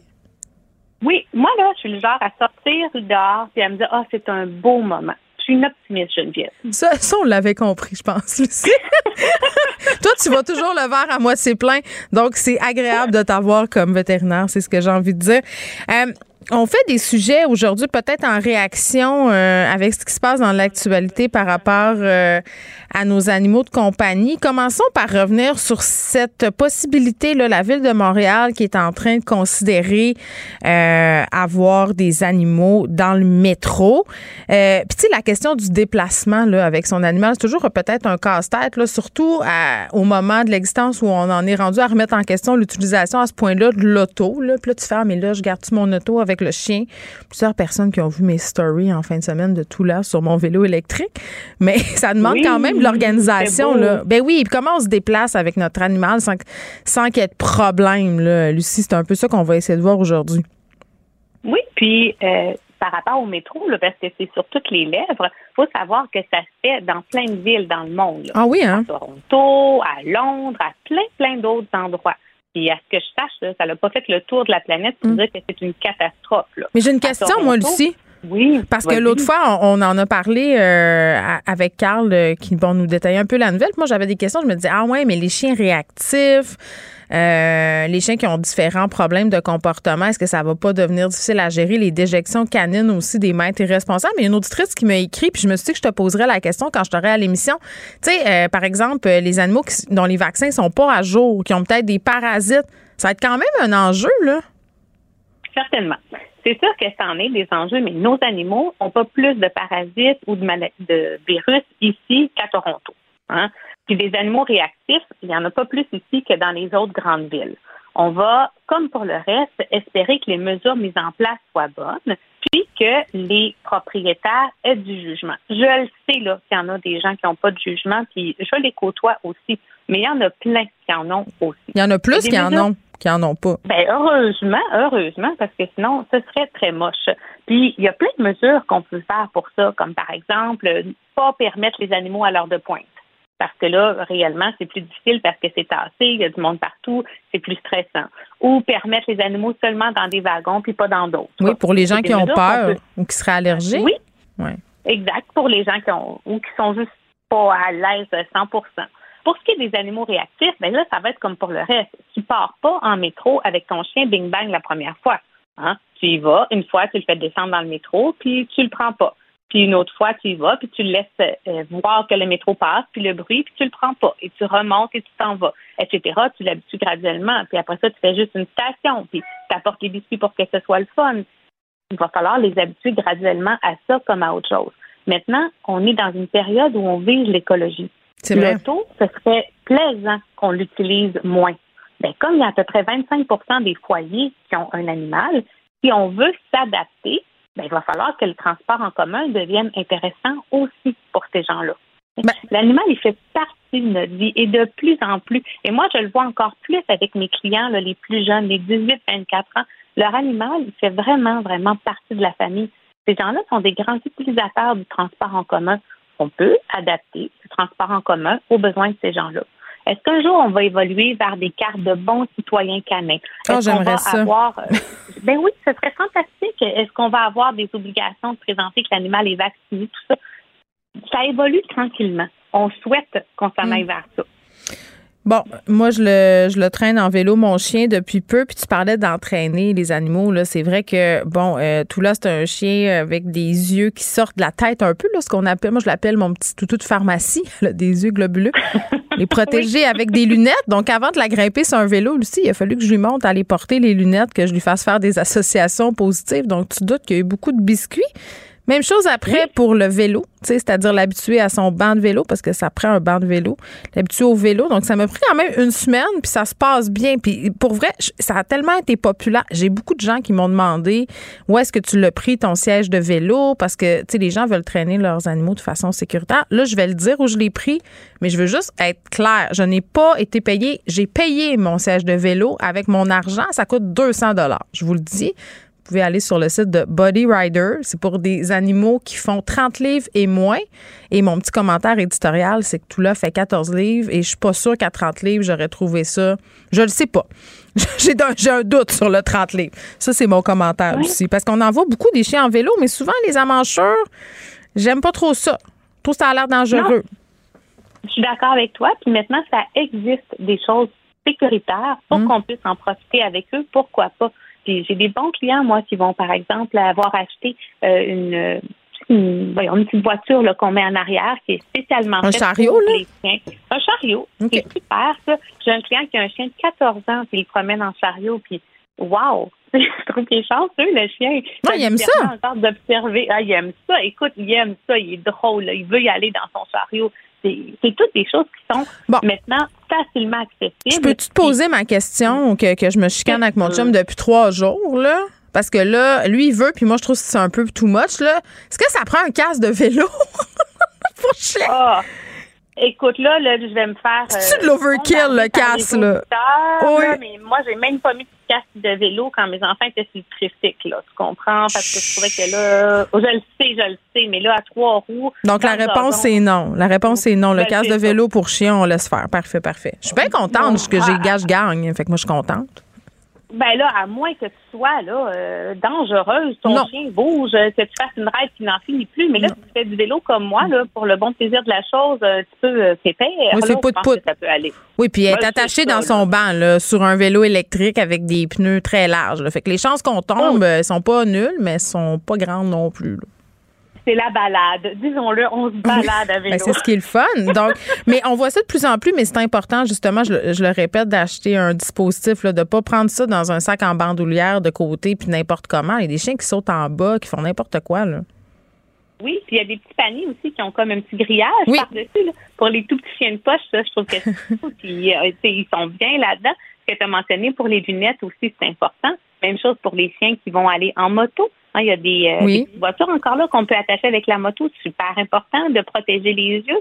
Il faut y penser en bateau aussi. Il faut faire attention, les chiens qui vont beaucoup en bateau, puis des bateaux de vitesse, là, il faut protéger les yeux.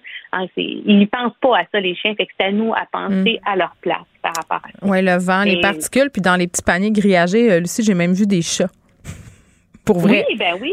Oui, j'en ai des chats qui. Puis, ah oui, oui, ça, c'est super aussi. Les chats, ils aiment ça aussi. C'est des chats qui se promènent à la laisse. Les chats aussi, ils font de plus en plus partie de notre vie. Hein. Fait que oui, on peut utiliser toutes ces choses-là. Je t'utilise aujourd'hui les sacs qu'on voit un peu partout sur les médias sociaux, les sacs à dos pour transporter soit les chiots ou les chiens de petite taille euh, avec comme des espèces de fenêtres en forme de bulle. T'as-tu vu ça passer? J'ai vu ça. Ça, c'est oui ou non? Je me dis, la chaleur, ben, ça, doit pas être super. Oui, exactement. C'est pas toujours des oui. Okay? C'est pas toujours des oui. Il y a des animaux qui sont mis là-dedans, puis définitivement, ils veulent pas. Il n'y a pas une bonne circulation d'air là-dessus. Les chats, ça leur plaît pas toujours non plus. Euh, quand tu vois les oreilles en arrière, l'animal qui fuit son sac, c'est peut-être pas pour lui. Encore là, il faut s'adapter à toutes euh, les, situations. Il y a des bébés qui aiment le porte-bébé, puis il y a des bébés qui aiment pas ça, fait qu'il faut se fier à son animal. Mais ça, moi, j'ai plus un gros bémol là-dessus par rapport à certains animaux de ce que j'ai vu. C'est comme le reste aussi. Il y a des gens qui prennent l'animal, puis qui le mettent là-dedans, puis let's go, on est parti. Hmm. Tout ça, ça s'habitue graduellement, puis il faut avoir la possibilité de sortir de là, si on veut. Fait que oui, mais non. Euh, euh, je mets un gros bémol. Magasiner vos affaires euh, comme du monde. Puis j'ai envie de dire, demandez conseil aux gens autour de vous. Quand vous voyez, des affaires, là, ça marche-tu bien, tout ça? D'habitude, c'est, ça fonctionne mieux que des reviews sur Internet. Bon, Lucie, un autre sujet controversé, épouvantable. Moi, bon, j'avoue d'emblée avoir des jugements pour les personnes qui promènent leur chien en poussette. Je ris. Je peux pas. Mais je sais pas, dans ma tête, je me dis, ben voyons, ils peuvent marcher, ces chiens-là, mais, mais pas tout le temps. Moi, j'ai parlé à une madame l'autre fois, puis elle me disait, il y a 16 ans, il marche plus. Fait que là, je trouvais ça cute. Ben oui, puis euh, par exemple, moi j'ai euh, un patient qui est aveugle, puis il se fait promener là-dedans, puis C'est sécuritaire pour lui. Mais non, j'ai pas dit que j'étais une bonne personne, là. J'ai dit que je l'avais jugé. Je l'ai jugé. Qu'est-ce que tu Non, non, juge pas, Geneviève, juge pas. Où est-ce qu'il faut faire attention, c'est que l'animal, il est capable de marcher. Je le dis souvent, les chiens de bras, attention, il y a des pattes sur Oui. ce chien-là. Fait que, tu sais, ça ne remplace pas l'exercice. Moi, je trouve que la, la poussette, c'est une très belle option pour les animaux qui sont à mobilité réduite. Euh, c'est une belle option aussi, par exemple, quand tu as deux chiens, un chien qui est jeune puis qui a besoin de marcher, puis l'autre chien qui c'est trop difficile pour lui. Moi, quand j'avais mes jeunes enfants, Dragon, c'était mon bosson terrier à cette époque-là, quand il était tanné de marcher, il sautait, sais, le, le petit panier en bas de la Oui, j'avais un teckel qui faisait ça en dessous du panier de la Ben poussette. Il embarquait tout ça. C'est ça. Il embarquait tout seul quand il était tanné. Voilà. Surtout les grandes journées de chaleur parce que c'est un bosson Ouais. il supportait mal la chaleur. Mais pourquoi pas? Non, moi, j'ai pas de jugement là-dessus. Parfait. Ça fait plaisir. Ça fait plaisir aux chiens. Pas mal, puis occupe-toi-en pas de ceux qui jugent. Mais en même temps, souviens-toi que tu es capable de marcher. Ton chien, il a besoin d'exercice. Hein? Il y a des pattes au bout de ça. C'est sain pour lui de marcher. La voiture. On voit toutes sortes d'affaires, des gens qui conduisent avec leurs chiens ses genoux, euh, des chiens qui sont dans des sièges d'auto euh, faits pour eux. C'est quoi la meilleure façon de transporter son chien en auto?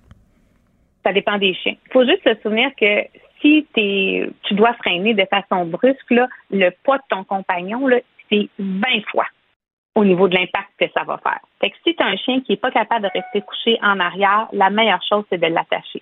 Parce qu'il faut d'abord protéger les passagers, protéger le conducteur aussi. Puis ça va faire tout un projectile en cas de freinage brusque. Fait prudence par rapport à ça. Conduire avec son animal dans le cou, conduire avec son animal qui se promène, c'est pas sécuritaire et c'est contre la loi, ça. On n'est pas supposé être dérangé, avoir la vue obstruée par un animal. Il faut y penser. Donné, la voiture, ça va vite. C'est comme texter au volant. On a la sécurité des autres conducteurs aussi qu'on doit prendre en considération. Si c'est un chien qui est couché puis que vraiment c'est la balade puis il n'y a aucun problème, c'est pas obligatoire qu'il soit attaché. Par contre, si tu as un doute, il y a des harnais qui sont faits pour ça, attache-le.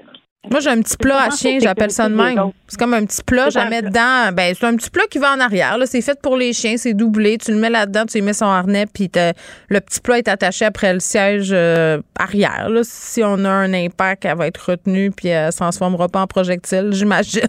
J'espère. Oui, ben c'est ça. Il faut protéger le chien, mais il faut aussi protéger les passagers. Oui. Il me semble là, que quand tu conduis, là, tu conduis pas juste pour toi, tu conduis pour la sécurité des autres aussi. Et, il me semble que ça pèse lourd sur la culpabilité si tu as un accident à cause de ton animal. là. Je sais pas. Fait que non, moi je, je prendrais pas de chance avec ça. J'ai eu des animaux dans ma vie que j'attachais, puis des animaux qui n'ont pas besoin. Bon. Et Ils se couchent en arrière, puis ça bouge plus, puis ça dort. euh, on n'est même pas parti que ça ronfle. ben moi, c'est un, j'ai un peu le même modèle à, à la maison. Si on termine euh, ce, ce segment d'émission Nos animaux partout, je vais l'appeler comme ça. Les gens qui veulent amener leurs animaux au bureau, il y en a de plus en plus. Moi, j'aimerais ça pouvoir l'amener. Des fois, tout là vient faire son tour à queue, mais tu te dis tout le temps, bon, euh, tu sais, ça dérange-tu les autres et tout ça? Puis tu le disais, les jeunes, bon, ont tendance à vouloir les traîner partout, leurs animaux. Puis là, il y avait un article sur TVA Nouvelle, justement, où c'était question de ça, là, des chiens qui s'invitent au bureau. J'avais les mêmes bémols que dans le métro, mais toi, tu trouves-tu que c'est une bonne idée? on entend le mot pénurie partout. En pénurie d'employés, difficulté de recrutement. Ça, là, ça coûte pas grand-chose, ça fait plaisir. Puis les entreprises qui l'ont mis en place, là, voient euh, que ça plaît, qu'il y a euh, une augmentation de la productivité. C'est sûr que c'est comme le reste, ça prend euh, des règles. Si tu as quelqu'un qui est super, super allergique, c'est peut-être pas la bonne place, ou tu as quelqu'un qui a peur des animaux. Un chien qui jappe non-stop, c'est pas mieux, là? Ben oui, tu sais, c'est ça. Il, il jappe tout le temps, euh, il est fatigant, il mange des choses. Encore là, ça prend du jugement. Mais si ça fait plaisir, que ça rapproche le groupe, que ça donne des sujets de conversation qui sont légers, ça fait du bien, mais pourquoi pas? L'animal, il fait partie de la société. Puis moi, je trouve qu'au niveau des avantages sociaux, là, les employeurs sont rendus à s'arracher les cheveux en quatre pour savoir quoi offrir. Il me semble que ça, c'est un gros wow facile. Ben, peut-être pas dans Alors, toutes pour moi, là, les entreprises. tout. Oui, c'est ça. Mais dans. dans tout. C'est sûr que tu travailles dans un laboratoire ou dans une cuisine Non, non. de restaurant. que Ça marche pas, là. Non. Mais dans, dans les, les entreprises de médias, les agences de pub, on voit souvent ça, c'est le gros cliché. Là, dans des bureaux normaux aussi. Moi, j'ai mon père a travaillé avec son chien toute sa vie, il était expert en cynisme. Sa chienne Labrador était toujours couchée à ses pieds, ça a toujours été ça. Donc, c'est une question de, de jugement. Radio, là, c'est parfait. Tu trouves qu'à Cube Radio, c'est parfait. Je vais envoyer euh, cette note-là. Je vais dire, c'est docteur Hainaut euh, qui dit ça mes patrons. Si je rappelle aux gens qu'on peut te suivre euh, sur ta page Facebook, Lucie Hainaut, tu donnes plein de conseils, pas des conseils vétérinaires. Là. Pour avoir un conseil vétérinaire, il faut aller dans une clinique, euh, mais des trucs. euh, Il y a des articles aussi sur toutes sortes de sujets super intéressants. Donc, moi, j'invite les gens à aller te suivre sur ta page. Merci beaucoup. Ça me fait plaisir. À la prochaine, En, Geneviève. en plus, ils peuvent aller réécouter notre chronique. Tout le monde est gagnant. là. Tout le monde est gagnant. On met nos chroniques, puis on a 13 000 abonnés quand même. Très Bon, on va t'en souhaiter euh, d'autres euh, dans les jours à venir. Merci beaucoup, Lucie. Acheter une voiture usagée, ça peut être stressant, mais prenez une grande respiration. Et imaginez-vous avec un rapport d'historique de véhicule Carfax Canada qui peut vous signaler les accidents antérieurs, les rappels et plus encore. Carfax Canada. Achetez l'esprit tranquille. La Banque Q est reconnue pour faire valoir vos avoirs sans vous les prendre. Mais quand vous pensez à votre premier compte bancaire, tu sais, dans le temps à l'école, vous faisiez vos dépôts avec vos scènes dans la petite enveloppe. Hmm, C'était bien beau. Mais avec le temps, ce vieux compte-là vous a coûté des milliers de dollars en frais, puis vous ne faites pas une scène d'intérêt. Avec la Banque Q, vous obtenez des intérêts élevés et aucun frais sur vos services bancaires courants. Autrement dit, ça fait pas mal plus de scènes dans votre enveloppe, ça. Banque Q. Faites valoir vos avoirs. Visitez banqueq.ca pour en savoir plus.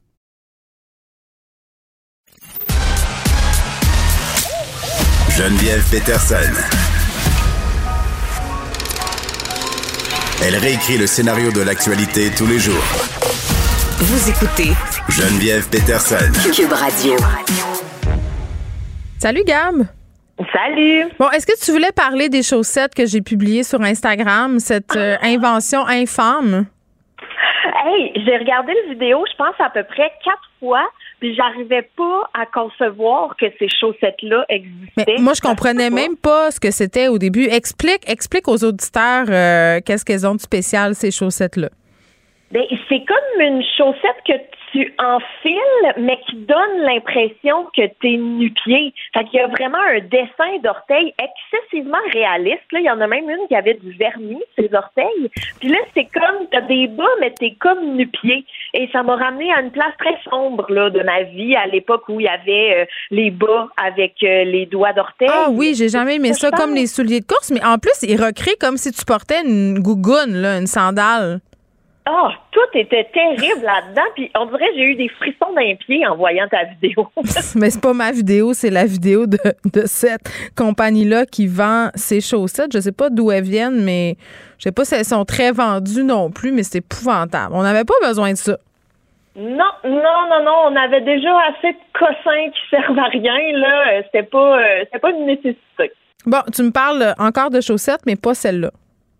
Ben oui, en fait, parce que c'est deux frères qui ont fondé une marque de vêtements en 2016 qui s'appelle la Maison FT et qui veulent maintenant s'attaquer à un problème mondial qui est venu euh, résonner chez moi et c'est la disparition de bas dans le lavage. Non, pas les crises de bas solitaires, le vortex de la sécheuse. J'en ai jeté un sac vert la semaine passée, hein. Un Ben, sac pas à vert. croire. Oui, parce que je sais-tu qu'est-ce que je fais? Je me dis. Ben non. Je me dis, ah, mais je vais le retrouver dans la prochaine brassée. Donc là, j'y mets dans un sac. Puis là, à un moment donné, je me dis, ben, je vais faire des paires. Mais là, à un moment donné, quand ça fait un an que tu les accumules puis que tu t'essayes de faire des paires, puis là, tu te dis, j'en garde parce que je vais les retrouver éventuellement, tu, tu te ramasses avec des bas solitaires qui n'ont pas personne avec qui évoluer pendant des mois. Fait que je me suis fâchée. J'ai fait, hey, euh, je m'en passe depuis six mois de ces bas-là. Là. Tiens, au vidange. Bye bye. Ben, je comprends. Moi, j'avais vu passer un truc sur Pinterest et j'avais trouvé ça bien, bien cute. Tu fais comme une petite corde à linge dans ta salle de lavage pour les bas perdus. Hmm. Mais je me disais, c'était pas réaliste. Là. Sur Pinterest, il y avait genre quatre épingles à Mais linge. Mais moi, nous, on a trois 800. enfants. Non, non, mais Ben, c'est ça. où est-ce qu'ils vont les bas, hein? Pour vrai, parce que moi, quand je mets mes bas au lavage, je mets les deux à la fois. OK? Fait que où est-ce qu'ils vont? Je, c'est un mystère. Le trou noir de la sécheuse. Ben, moi, j'ai même fait nettoyer récemment mon tuyau de sécheuse, hein, parce qu'il faut que tu fasses ça euh, après euh, à chaque année ish, là, parce que des fois il y a des mousses qui peuvent s'accumuler, puis bon, ça peut augmenter euh, les, les dangers d'incendie. Puis moi, je me disais, quand ils vont nettoyer ça, ils vont bien me retrouver trois, quatre, cinq, six bas. Ben non, même pas. Ils se glissent même pas dans le tuyau de la sécheuse. J'ai aucune idée. C'est un grand mystère. On va sa lune, mais on s'explique pas le mystère des bas solitaires. Donc, comment ces deux frères-là vont nous aider, Gab, avec notre problème vraiment très important? Ben, en fait, eux, ils ont décidé de faire des bas qui s'attachent ensemble. Donc, euh, je le sais, quand tu mets au lavage, ils s'attachent ensemble. Ouais, fait qu'on va pouvoir perdre les deux. Mais le but, c'est de l'inverse, là, Ah, justement, de rien perdre. Mais il expliquait que ça leur a pris quasiment un an avant de trouver la bonne technique pour que les bas tiennent ensemble. Parce que, bon, ils ont essayé, ils ont essayé euh, des boutons en bois, mais c'était très joli, mais ça s'arrachait facilement. Après ça, ils ont essayé des boutons euh, pression, mais c'était comme trop, euh, trop difficile. Tu sais, Quand on les séparait, souvent, ça déchirait. Alors, ils ont opté finalement pour des aimants. Donc, euh, des petits aimants qui sont placés à l'intérieur pour éviter les contacts avec la peau et l'irritation. Et ils ont, ça leur a pris quand même là, huit prototypes d'aimants. Donc, pendant des mois, ils ont testé des puissances d'aimants, des façons d'arracher les bas pour être sûr que ça n'abîme rien. Et finalement, ils ont trouvé, et ça va être sur le marché très bientôt, là, en Europe du moins, pour 15 euros la paire. Donc, 15 20 euros? la paire. Ouais. Ben là, ils vont s'étouffer avec leur bas, laisse faire. Mais en même temps, c'est une économie, là, parce Non. que Ben oui, non. ça. Non, tu trouves pas? Moi, je trouve que ça coûte plus cher, mais tu gardes bien plus longtemps. Non, tu peux acheter cinq paires de bas pour 20 pièces. Là, je comprends qu'ils sont fabriqués dans des usines euh, d'Asie avec des personnes exploitées, mais avant que je paye 15 euros une paire de bas pour mes enfants qui font nullement attention, je ne sais pas. Ils Ah vont oui. mouiller de la Non, marde, mais comme pour- dirait ma mère. Quoi? Oui, non, c'est pas le fun comme image, je m'excuse. Mais- Non, vraiment pas, j'étais pas prête à ça. Mais en même temps, pour toi, tu sais, toi, sachant que tu fais attention à tes trucs, tu paierais pas ce prix-là? Non. Non, mais non, je, je écoute, euh, je, c'est une place où j'ai pas envie d'investir, c'est des bas. Qu'est-ce que tu veux? Pourtant, je paye des bas de sport, ce prix-là. Mais bon, j'ai juste le goût de te Mm. dire non. C'est mon trouble de la position qui te parle. Ben, regarde, je l'accepte, je t'accepte comme tu De es. toute façon, on peut même même temps- pas en avoir, c'est là-bas dans les Europes. Oui, mais éventuellement, il y a toujours la possibilité, bon, qu'ils étendent euh, leur territoire de vente. Mais il y avait aussi une solution pour justement les chaussettes seules. Tu sais, toi, tu dis que tu en as jeté tout un euh, tout un sac. Ben eux, ils récupèrent les chaussettes esselées pour leur donner une nouvelle vie. Donc, ils sont envoyés dans un centre de tri, sont ramenés à euh, la matière première et elles sont refilées en nouvelles pièces. Donc ça, au moins, ben ça donne ça donne une nouvelle vie à nos bas qui sont tout seuls. De bien bonnes personnes. Euh, une antiquaire qui a eu la surprise de sa vie en magasinant dans un magasin d'articles de seconde main. Et oui, elle est allée euh, dans un magasin Goodwill, là, qui est un peu l'équivalent de notre village des valeurs ou Renaissance, et elle est tombée sur une tête en marbre. Elle l'a achetée au prix de 35 dollars. J'ai d'ailleurs beaucoup aimé la photo qu'elle a partagée.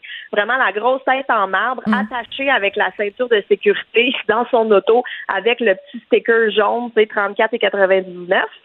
Et comme elle est antiquaire, elle se dit, me semble que ça, c'est pas du toc. Je vais faire quelques recherches. Oui. Et là, elle se rend compte que ce qu'elle a entre les mains, c'est un buste excessivement rare qui date du premier siècle de notre ère. Donc, c'est un buste qui a à peu près 2000 ans. C'est le buste de qui? Est-ce qu'on le sait?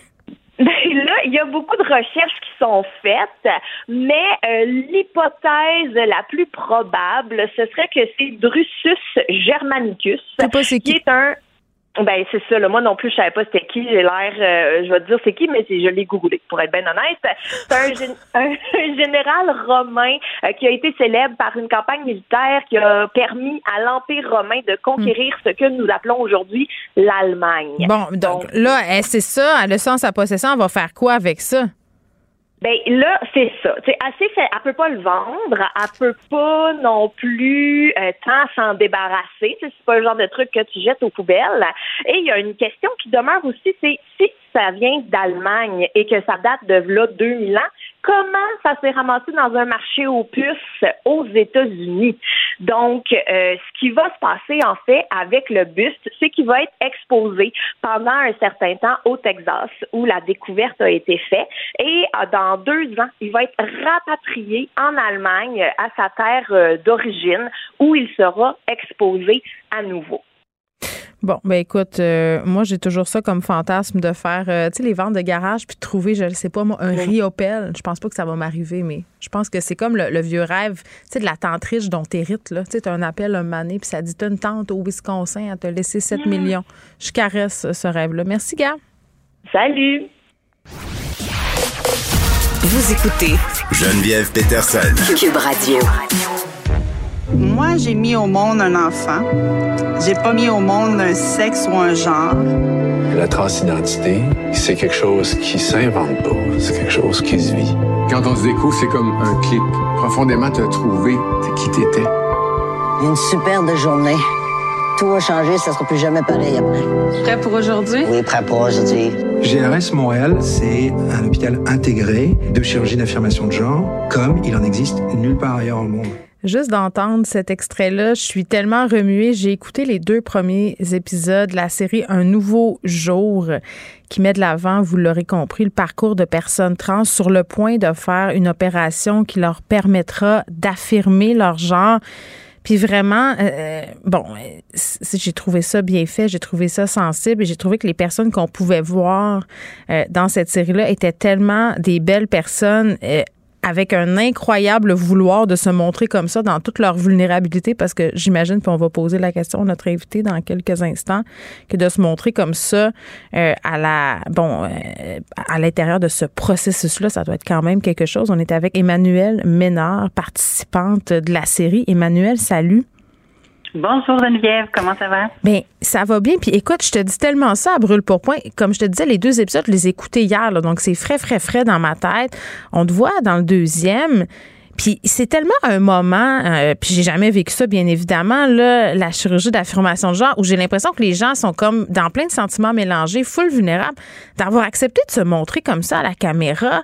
Euh, ma première question, c'était pourquoi? Oui, en fait, c'est une bonne question. Initialement, euh, j'avais pas été approchée avant de faire l'opération par euh, l'équipe de tournage. C'était vraiment lorsque j'étais à la maison de convalescence, donc à la Sclépiade, que euh, la productrice Émilie est venue me voir à savoir si je serais intéressée à participer mm. à l'émission. Et puis ma première réponse a été de dire non, en fait, parce qu'effectivement, c'est très privé. My God, tellement. Une grosse épreuve. Euh, et puis par la suite, j'ai appelé mon conjoint, puis il m'a dit, Emmanuel, souvent dépeint un petit peu de ne pas avoir assez de représentation dans, dans les médias, de, de, de qu'il ne fallait pas assez sa place. Donc, ce serait peut-être important. Je pense mm. que quand tu étais une jeune Emmanuel, tu aurais aimé voir quelqu'un comme toi qui partage son histoire. Donc, c'est pour ça que j'ai finalement mm. décidé d'accepter. Oui, parce qu'on voit, bon, euh, ce qui se passe évidemment du côté chirurgical, mais après, ce qui se passe à la maison de convalescence euh, me semble tout aussi important que ce qui s'est passé avec le bistouri euh, avant, parce que, bon, on, on, est témoin d'opérations comme la vaginoplastie plastie avec l'ouverture. Puis là, Emmanuel, je fais des erreurs, tu me le dis, hein, parce que moi, je suis vraiment pas, euh, vraiment pas une spécialiste de ces questions-là. Euh. Mais, mais parlez-moi de, de, cette idée-là, justement, de passer sous le bistouri, parce que j'ai cru comprendre là euh, récemment en lisant plein de choses là-dessus, puis en parlant avec des personnes trans, que l'opération d'affirmation de sexe, c'est pas nécessairement nécessaire. C'est pas non plus un aboutissement d'un processus. On en parle toujours comme ça. C'est plate. C'est pas tout le monde qui fait ce choix-là. Là. Peut-être un peu nous expliquer ça, puis pourquoi vous, si c'est pas indiscret, euh, vous avez choisi de le faire? Oui, ben en fait, je vais vous poser une question, si vous le permettez. Allez-y. Au quotidien, combien d'étrangers que vous rencontrez ou vous connaissez très peu vous posent la question sur vos parties intimes? Mais personne. Puis à vous, on vous la pose tout le temps. Exactement. Donc, les personnes trans, très tôt en transition, on, croit un petit peu, c'est ce que la société nous fait croire, que la vaginoplastie ou que l'opération de réalignement de genre est est nécessaire dans le fond. Donc tous les gens vont toujours nous demander quel est c'est quoi ton sexe, avez-vous l'opération, quand est-ce que c'est planifié? Hmm. On met vraiment ça d'emblée.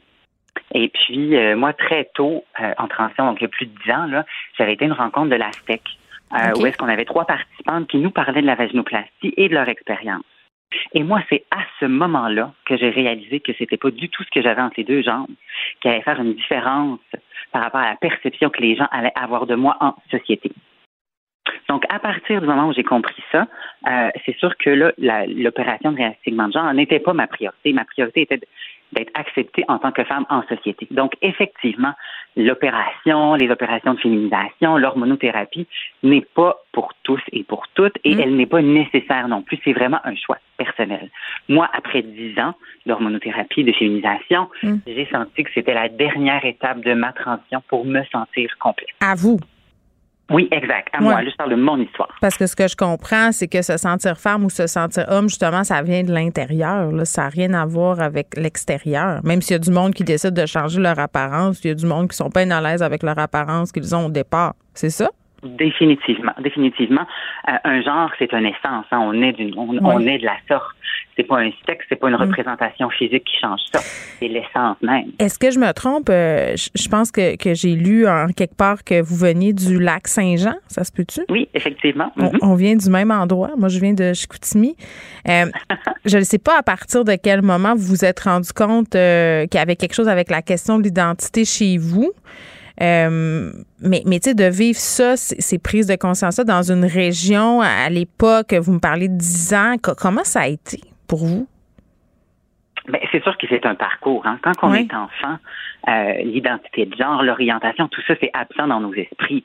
Mm. Par contre, moi, d'aussi loin que je me souvienne, que j'ai 6-7 ans, euh, je, je, générais l'agressivité chez les jeunes garçons de mon, de mon quartier parce que j'étais identifiée comme la différence. Donc, un petit garçon dans le temps qui était très féminin. Donc, on m'associait comme l'homosexuel féminin. Euh, donc là, c'est sûr que très jeune, moi, je, générais cette agressivité-là et je la comprenais pas. Euh, puis on me traitait de tous les noms, là, tu sais, gay, tapette, fif, tout ça. Puis je me souviens avoir demandé à ma, gardienne très jeune, c'est quoi être gay? Puis elle m'avait répondu, c'est être heureux. Hein? J'adore votre gardienne! wow! OK! Oui, effectivement. Donc, je pense qu'elle avait essayé de me protéger pendant un petit instant. Euh, et puis, donc, me, faisant transmettre cette image-là constamment, j'ai dit, bon, ben moi, écoutez, à 9-10 ans, c'était clair, et précis. J'étais homosexuel, j'étais mm. affiché. Mm. C'était la seule différence que je connaissais. Donc, j'ai vécu l'homosexualité. Là, la puberté embarque. Et là, oh, c'est là que l'enfer commence. Hein. Donc là, tout ce que les jeunes hommes et les jeunes femmes adorent à la puberté, qui vont vraiment venir ancrer leur genre, se développer chez moi et créer un dégoût et un, les manifestations de ce genre-là, le poil qui pousse, euh, tout le kit. Exact, la voix qui devient plus grave, tout ça. Donc là, on. Ça se contrôle pas. Non, exact. Donc là, c'est là que commencent les plus grandes noirceurs. Donc là, oh essayer de se démasculiniser, donc l'anorexie, la boulimie, être plus androgyne, tout ça. Donc, moi, j'ai longtemps pensé que j'avais soit la bipolarité, la dépression chronique, tout ça. Ah oui? Et puis, oui, ben effectivement, parce que c'est un mal-être qui, qui, reste avec nous, l'isolation qui, en, qui en dépeint et tout ça. Mm. Et puis, c'est au collège La Salle. J'étais en design de mode. Et puis, j'avais un collègue de classe qui était Samuel, un Français. Et puis, ça, c'était l'époque où j'étais le plus androgyne. Et euh, il y avait une tension sexuelle entre moi et lui. Et puis une journée, je me suis permis de, lui demander, j'ai dit, Samuel, je, sais que tu es hétérosexuel, mais je dis, est-ce que c'est moi, il y a une tension entre toi et moi? Il dit effectivement, il dit, euh, je dois être honnête avec toi, probablement qu'on se retrouverait nus un à côté de l'autre et euh, je serais le saut parce qu'il dit, je te perçois comme une femme. Eh. Et moi, à cette époque-là, je savais pas que ça existait la transidentité. Sur le coup, ça me choquait. Ensuite, ça a résonné en moi. C'est ce soir-là, c'est ce soir-là que j'ai commencé à faire des recherches sur le web, le homme-femme, femme-homme. Euh, puis j'avais des terminologies qui embarquaient. Et puis c'est là que j'ai découvert la transidentité, c'était quoi et mm. que c'était possible. Puis, vous me dites, je pensais que j'avais euh, un problème de santé mentale et tout ça. Puis j'entendais le docteur Pierre Brassard dire qu'à un moment donné, on lui avait dit euh, qu'il sauvait des vies comme un chirurgien cardiaque. Puis je trouve que ah, c'est une image qui, est tellement frappante parce que vous pensez, c'est vrai qu'il sauve des vies, le, docteur Brassard, finalement? Ah oui, écoutez, moi, il y a le on a le docteur Brassard, le docteur Longani et le docteur Bélanger qui sont à GRS Montréal. Moi, je les appelle mes anges. Ah oui. Hein? Euh, ils ont changé ma vie il change la vie quotidiennement euh, de personnes trans. C'est incroyable. C'est rare de rencontrer des gens euh, qui se font un devoir de changer la vie et d'améliorer le mm. quotidien de d'autrui et c'est leur devoir quotidiennement et ils prennent ce mandat-là chaque jour mm. et je les remercie pour ça. Je disais tantôt qu'on voyait le côté chirurgical euh, du truc, puis qu'après on voyait le côté plus convalescence. Là, on a des témoignages, entre autres, euh, d'infirmières auxiliaires, d'infirmières qui viennent expliquer leur travail auprès euh, bon des patientes qu'on peut voir dans la série. Tu sais, dans ma tête à moi d'une fille fille, là, c'est-à-dire que j'ai jamais eu d'opération comme ça. Ça a l'air d'être une méchante grosse affaire, de faire excessivement mal et tout ça. Puis c'est peut-être une question déplacée, mais est-ce que est-ce que ça fait mal? Comment ça se passe? Je suis comme j'avais mal pour vous on dirait.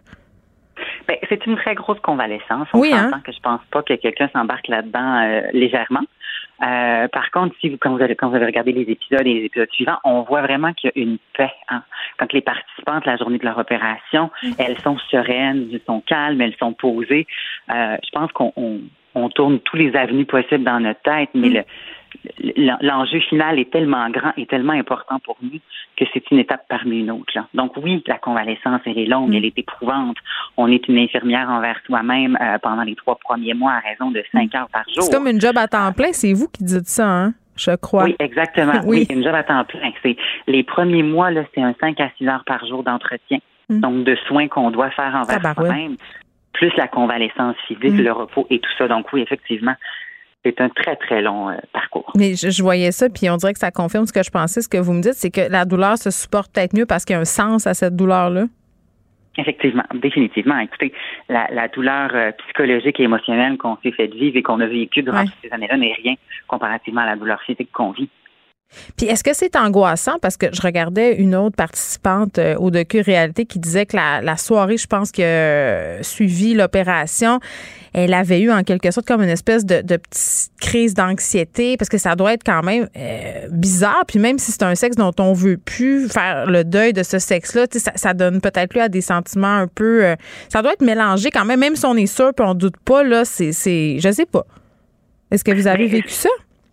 Moi, j'ai pas vécu ça. Euh, c'est sûr, je pense que l'expérience et le parcours est différent pour chacun. Mm. Euh, moi, au contraire, j'étais sereine, ah j'étais c'était tellement bien, mais c'est sûr que physiquement, c'est quelque chose. Là. Et puis, dans le reportage, on le mentionne, on a un moule qui est cousu sur nous euh, pour les cinq premiers jours. Donc, on voit pas mm. du tout l'opération avant cinq jours. Donc, ça aussi, mm. c'est on est un peu dans, l'inconnu pendant un cinq jours, un long cinq jours périlleux. Est-ce que je peux vous poser une question un peu indiscrète, Emmanuel? Puis, puis si c'est pas une question à laquelle vous voulez répondre, il y a zéro malaise, vous me le dites.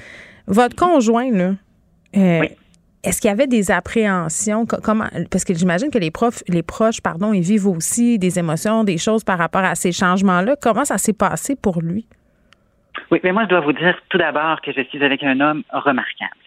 Euh, moi, mon conjoint, avant de m'embarquer dans tout ça, d'emblée me dit, écoute, mon amour, si jamais euh, on n'est plus capable d'avoir d'intimité ou si les rapports pénétratifs ne sont pas possibles, ne t'inquiète pas pour moi, je vais toujours rester avec toi, je t'aime peu importe. Oh Donc moi, j'ai eu la chance, oui. Moi, j'ai la chance d'avoir un homme extraordinaire dans ma vie hmm. euh, qui me remplit d'amour et qui change mon quotidien à chaque jour. donc non, mon, conjoint n'avait pas mis de pression ou d'inquiétude par rapport à ça, au contraire. Hein? Ben, je trouve ça extraordinaire. Gardez-le. c'est ce que j'ai. ne vous inquiétez pas. c'est ce que j'ai envie de dire. Euh, en terminant, est-ce que vous pensez, parce que, bon, il y a tout un discours sur l'inclusivité, mais moi, j'ai l'impression qu'il y a de l'hypocrisie aussi euh, dans ce discours-là. Là, on dit qu'on accepte tout ça, ces affaires-là, mais il y a tellement de préjugés, on le voit sur les médias sociaux. Cette émission-là, est-ce qu'elle aurait été possible, euh, mettons qu'on remonte même à cinq ans là, avant? Non, pas du tout. Non? Pas du tout. Moi, je me rappelle regarder des émissions, il y a même pas 5, 6, 7 ans, euh, Jerry Springer, une émission américaine où on, mettait les, personnes trans d'emblée, un peu comme des, personnages de foire, on mm-hmm. les dénigrait devant le public, c'était pas du tout. Et puis la tournure que Émilie, la, réalisatrice, a pris est une tournure exceptionnelle. C'est vrai. Où est-ce qu'on on est très inclusive des participantes, euh, du, des infirmières qui sont là, de, de, du professionnel en santé mm. mentale, des chirurgiens.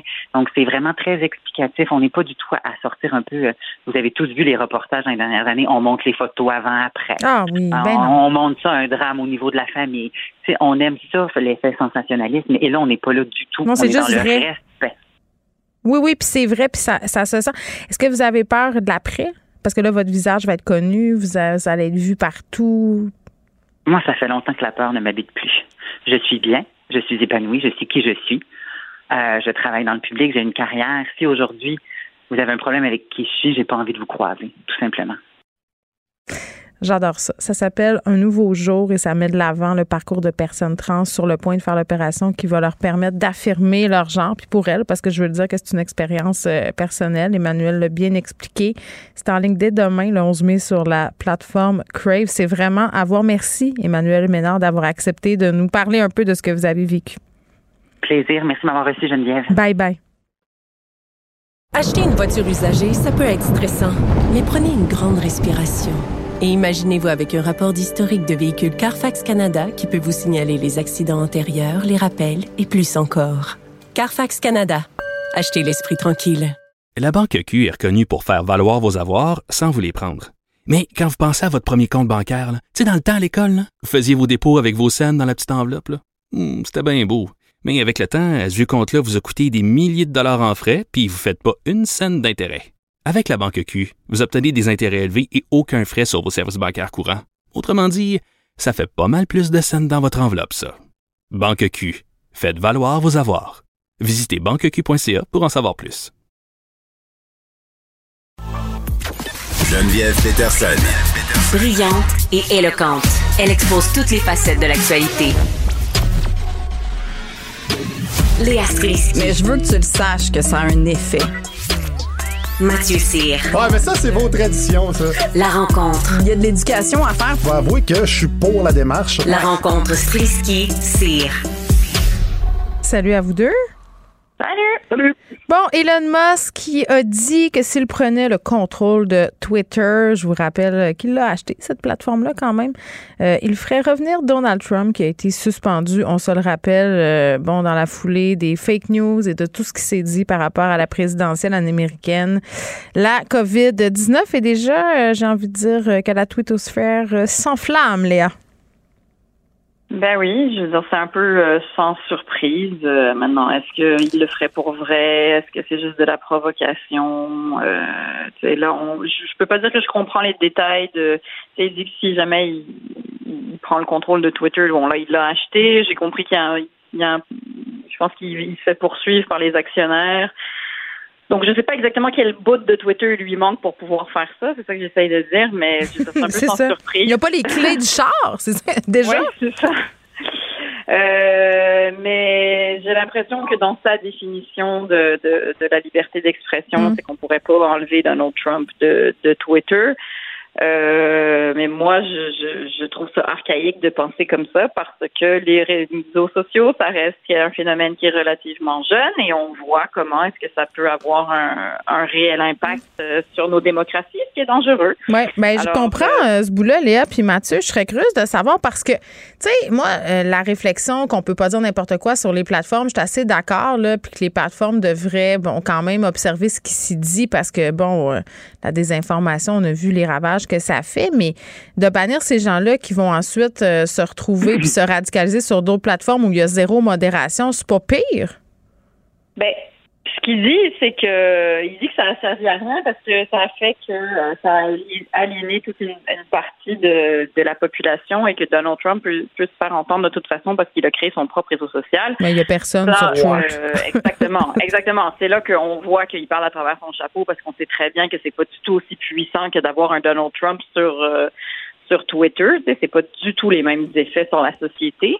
Puis ensuite, ben tu Twitter, ça reste une euh, ça reste euh, une entreprise privée. Donc euh, c'est pas comme s'il était au gouvernement, quoi qu'il l'était avant. Puis on a on a l'impression qu'on pouvait pas faire grand chose avec toutes les niaiseries qu'il disait. Mais tu sais, c'est sûr qu'une entreprise privée peut choisir, ben non, tu seras pas, tu seras pas dans mon magasin, tu vas sortir de mon magasin, tu suis pas les règles de mon magasin. Alors sors, tu sais. Maintenant après lui, c'est sûr qu'après il peut décider, ben oui, moi je te, je te laisse rentrer, même si tu casses tout dans mon, dans mon magasin, rentre, euh, c'est ta liberté, Mais moi ce qui m'inquiète, c'est qu'on voit bien que il comprend pas du tout comment est-ce que ça forge le, le, dialogue social. Il comprend pas les impacts. Puis je, je sais pas ce qu'il lui faut de plus. Il y a quand même eu une, insurrection. Il y a quand même eu comme presque un coup d'État dans la plus grande démocratie du monde. Euh, je, je, je sais pas ce que Ben, ça je connais plus. pas les allégeances politiques d'Elon Musk. Je sais que c'est un libertarien du premier acabit, donc j'ai l'impression que lui, les coups d'État et l'accélérationnisme, ça doit être des théories avec lesquelles il doit flirter allègrement. Mais bon, je veux pas présumer de rien. Toi, Mathieu, t'en penses quoi? Ben, moi, j'en, j'en pense qu'à force d'avoir autant de pouvoir que Dieu, tu commences à te prendre pour lui, tout simplement. Euh, je trouve que, en fait, Trump, euh, tu sais, ce que, ce que Elon Musk dit pas et ce que l'histoire semble oublier aujourd'hui, c'est que Trump, il en a dit de la connerie avant de se faire bannir. Là. C'est pas arrivé Ben du jour au lendemain. C'était pas des petites choses. Twitter est extrêmement permissif et quand ils l'ont banni, c'est strictement, ça a été au début de janvier 2001, dix jours avant la fin de son mandat, parce que il excusait en quelque sorte l'attaque du Capitole. Et c'est là vraiment qu'on dit, écoute, là, ça passe plus. C'est t'as beau dire les niaiseries que tu veux dire, mais ça, ça passe plus. Et, euh, et là, justement, quand justement Léa l'a mentionné, quand Elon Musk a dit que Trump avait la parole, puisqu'il avait maintenant son propre ré- réseau social. On parle de Truth, qui est un réseau social de 2 millions d'utilisateurs, versus Twitter, qui en a 330 millions. C'est comme si tu comparais un porte-voix avec un Q-tip. Bonne chance. Fait que ça ça a aucune commune mesure entre les deux. Puis, euh, ben, moi, je trouve ça quand même assez fascinant à quel point les gens qui, euh, qui sont pro-liberté d'expression à tout prix sont souvent, ils ont souvent une petite tendance de droite. Souvent une petite tendance libertarienne, que ce soit lui ou Joe Rogan ou euh, des gens qui sont controversés qui vont souvent aller, ça va tout le temps pencher, ça va souvent en fait pencher de ce côté-là. C'est rare qu'il y ait des gens de la gauche qui euh, ou des gens plus euh, plus posés dans leurs arguments qui vont dire ah oh il faut ramener Trump. Tu sais, c'est souvent des gens qui euh, écoute tu retrouves les nouvelles à chaque jour. J'ai mon film de nouvelles, à tous les jours on parle de Musk qui veut soit mettre une, une puce dans la tête des gens pour soigner les acouphènes ou faire une nouvelle navette spatiale qui va aller sur Mars déposer de la semence de lapin, whatever. Fait que c'est c'est juste qu'à un moment donné tu te demandes est-ce qu'il veut faire le buzz ou il veut vraiment changer des choses. Tu sais? Fait que Bon, moi, moi, je pense que. c'est un heureux euh, mélange des deux avec une grosse préférence pour le buzz et faire parler de lui. Léa, tu voulais ajouter Oui, ben, quelque chose? c'est- ben, ben, c'est juste qu'il dit que ça, ça a aliéné une partie de la population. Mais c'est parce que tu sais, c'est aussi que c'est important d'envoyer le message de tu peux pas faire n'importe quoi. Il y a des limites à la liberté d'expression. L'appel à la haine, ça fait pas partie de la liberté d'expression. Trump l'a fait un million de fois et il est resté sur Twitter. Il y a des règles. Puis, genre, la liberté, c'est pas fait n'importe quoi. On a le droit de tout faire. T'as pas le droit de m'empêcher de faire des affaires. C'est pas ça, la liberté. Mais il y a personne qui le comprend. Que, voilà. Ben, c'est parce que c'est un peu, euh, je trouve que tu compares un peu la liberté d'expression au, au pur capitalisme. C'est pour ça, je pense que ça vient souvent des gens qui viennent du milieu de la finance, parce que pour eux, c'est les taxes, ça fait chier. Euh, ce que l'État gère, ça fait chier. Et dès qu'on dirait que Ah ouais. c'est des gens qui sont pas capables d'avoir de boss au-dessus d'eux, même si le boss s'appelle la morale et la commune mesure, pour eux autres, c'est comme non, non, garde, je m'en fous de ta morale. Là, si que je veux que- que, que, que, que tel, quel- que tel gens ou telle ethnie est paresseuse, puis que ci, puis que ça, puis que les crazy Mexicains vont arriver ici me donner l'herpès. Je peux le Ben, grab them by the pussy aussi, là, je veux dire. Grab them même- by the pussy, exactement. Fait que quand tu arrives dans, ce- dans ce, à ce niveau-là, tu te dis, écoute, je suis désolé, mais t'es pas, t'es pas dans Trump Tower, là. T'as pas, t'as pas, tu peux pas avoir autant de liberté ici. Ouais, c'est ça. T'es te pas fermer juste dans le libre marché, pas tes employés. C'est ça qui ont de la misère à catcher, ces gens-là. On dirait qu'ils ne catchent pas qu'on n'est pas à leur service. Fait à partir de ce moment-là, ben, on a le droit de Hmm. On va voir. On a le droit de te bannir. On va voir si ça va s'avérer, hein, si Donald Trump va vraiment faire un retour sur cette plateforme-là, parce qu'il est orgueilleux aussi, Donald Trump. Donc, on verra. Euh, Léa, étude sur les pratiques sexuelles de nos ados québécois, euh, qu'apprenons-nous? Mon Dieu, on va tomber en, notre- en bas de notre prête. Les ados regardent de la porn, tout le monde. Ben non! Franchement! Je te jure. Fran- en deux lipstick challenge, là, ils regardent la porn. C'est ça que tu me dis, là? Je sais, C'est incroyable.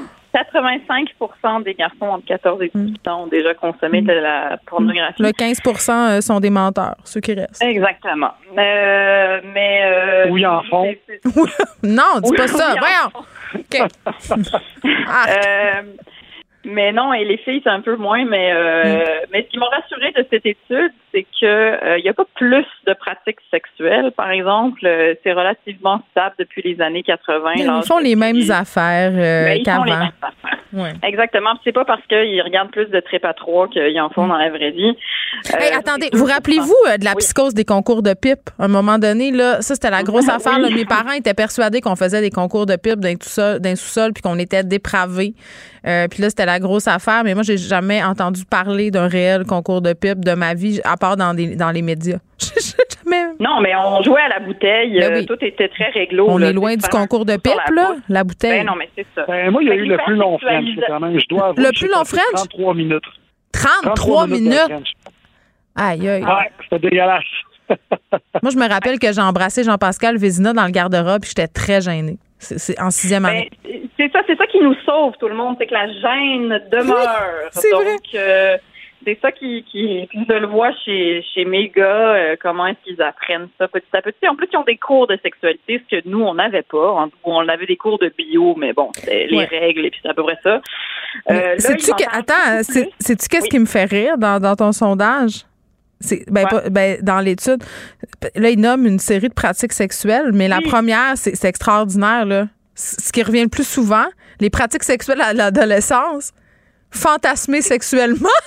Ben oui, mais c'est c'est même pas une pratique. Non, mais c'est parfait. C'est parfait. C'est, ça. c'est que c'est ça, c'est 87% des jeunes euh, qui, ont, qui, qui, qui disent avoir fantasmé sexuellement. Ben oui. Non, c'est c'est se, se regarder nu dans un miroir, examiner son corps, se masturber, euh, tenir la main d'un partenaire. C'est- c'est- on est vraiment dans des pratiques sexuelles euh, de base là, ou l'apprentissage de, de ça. Puis tu sais, c'est ça quand je disais que c'est la gêne qui nous sauve. Mais, mais après, par contre, euh, c'est sûr que ces conversations, ils consomment plus de pornographie qu'on en consommait à l'époque. On va pas se le cacher avec les téléphones, c'est sûr qu'ils en regardent plus qu'on en regardait. Euh, et donc ça, forcément, c'est que ça, ça, ça amène plus de conversations là. Tu sais, c'est-à-dire que moi, je l'ai déjà eu la conversation à ce stade-ci. De, tu sais, tu regardes l'historique, là, oups, tu vois qu'il est en train de peut-être basculer du côté porn de la force. Fait que là, tu veux, tu sais, t'es gêné. Mais je pense qu'il faut justement que tu le dises, ce sera jamais agréable qu'on se parle de ça, mais on va s'en parler quand même. Tu sais, il y a personne qui veut parler de sein sur Internet avec sa mère. Ben, je vais t'en parler quand même. Les miens n'y sont pas, c'est ça que j'y ai dit. Mais euh, je pense que tu es obligé d'avoir ces conversations-là, de dire Oui, comme ces images-là laissent des traces, moi, je pense, quand même. Je pense même que je pense même que tu es obligé d'avoir la conversation quand tu offres un cellulaire à ton enfant de dire prends pas de photos de toi nu. Sais, même si quelqu'un te le demande, même si tu sors avec cette personne-là depuis deux, trois Tellement. semaines, un mois, tu sais, ben, quand ça fait un mois que tu sors avec quelqu'un en secondaire 3, ça commence à être une relation Ben, à long c'est terme. comme trois ans, là. Vraiment. Pardon? C'est comme trois ans sortir avec quelqu'un un mois en secondaire 1, là. Oui, tout, tout à fait. Des fois, tu baisses ta garde, ta confiance baisse, puis là, tu envoies une photo, paf, après ça, ça fait le tour de l'école, puis tu sais, t'as des gens qui, t'as, t'as des jeunes qui, qui sont, qui sont, qui, qui ont passé proche du suicide à cause de ça. Fait que tu sais, c'est, faut faire vraiment attention à ça. Puis l'autre chose, c'est par rapport à la porn, c'est, c'est la pression qui vient avec. Tu sais, oui, la gêne est là, mais quand tu vois un gars, tu sais, que Jack et Red, le Viagra, qui, qui, qui, qui, qui baise une fille qui est passed out red parce qu'elle a pris trois, quatre pills et ses relaxants musculaires pour que tout reste dilaté. Je veux dire, c'est pas ça la vie. Puis ça dure pas 45 minutes, euh, t'auras autre chose. Ça va durer peut-être, t'es nouveau là, là-dedans, ça va peut-être durer 8, 10, 5 minutes, puis c'est pas grave. Hey, peut-être deux, hein, Mathieu? pression 8, 10, d'aller à côté de là, ça. ça va, là, peut-être deux, hein? Euh, Je sais pas. là, Peut-être deux, peut-être que t'aurais même pas le temps de baisser tes pantalons, tu sais, puis c'est juste cute, c'est pas grave, c'est, ça arrive, tu sais, c'est, c'est le corps humain qui est ainsi fait, puis euh, faut juste pas qu'il, faut juste pas qu'il regarde ça comme étant des standards, faut qu'il regarde ça comme étant ça. du, en fait, faut qu'il regarde ça, faut qu'il regarde pas ça, idéalement, mais faut, Ben faut non, ils peuvent le regarder, mais en, en- prenant conscience que c'est un spectacle, que c'est pas une représentation de la réalité, puis que c'est comme le cover d'un magazine. C'est arrangé avec le gars des vues, les retoucheurs, les maquilleurs et les gens qui écrivent tout ça, euh, les préposés à la performance, on va dire ça comme ça. Donc c'est ça, on tombe pas en de notre chaise après-midi, mais j'adore euh, la conclusion quand même. 87% de l'activité sexuelle de ces ados-là, c'est fantasmé sexuellement. Regarde, tout est normal, la gang. OK, on sait pas la perdition comme on pensait. Les concours de pipe ne sont pas légion. On a appris ça. Merci Léa, merci Mathieu. Merci. à Acheter une voiture usagée, ça peut être stressant, mais prenez une grande respiration. Et imaginez-vous avec un rapport d'historique de véhicule Carfax Canada qui peut vous signaler les accidents antérieurs, les rappels et plus encore. Carfax Canada. Achetez l'esprit tranquille. La Banque Q est reconnue pour faire valoir vos avoirs sans vous les prendre. Mais quand vous pensez à votre premier compte bancaire, tu dans le temps à l'école, vous faisiez vos dépôts avec vos scènes dans la petite enveloppe. Hmm, C'était bien beau. Mais avec le temps, ce vieux compte-là vous a coûté des milliers de dollars en frais, puis vous ne faites pas une scène d'intérêt. Avec la Banque Q, vous obtenez des intérêts élevés et aucun frais sur vos services bancaires courants. Autrement dit, ça fait pas mal plus de scènes dans votre enveloppe, ça. Banque Q. Faites valoir vos avoirs. Visitez banqueq.ca pour en savoir plus. Ne vous laissez pas berner par ces prises de position saisissantes. Geneviève Peterson est aussi une grande sensible. Vous écoutez Geneviève Peterson. Culture et société.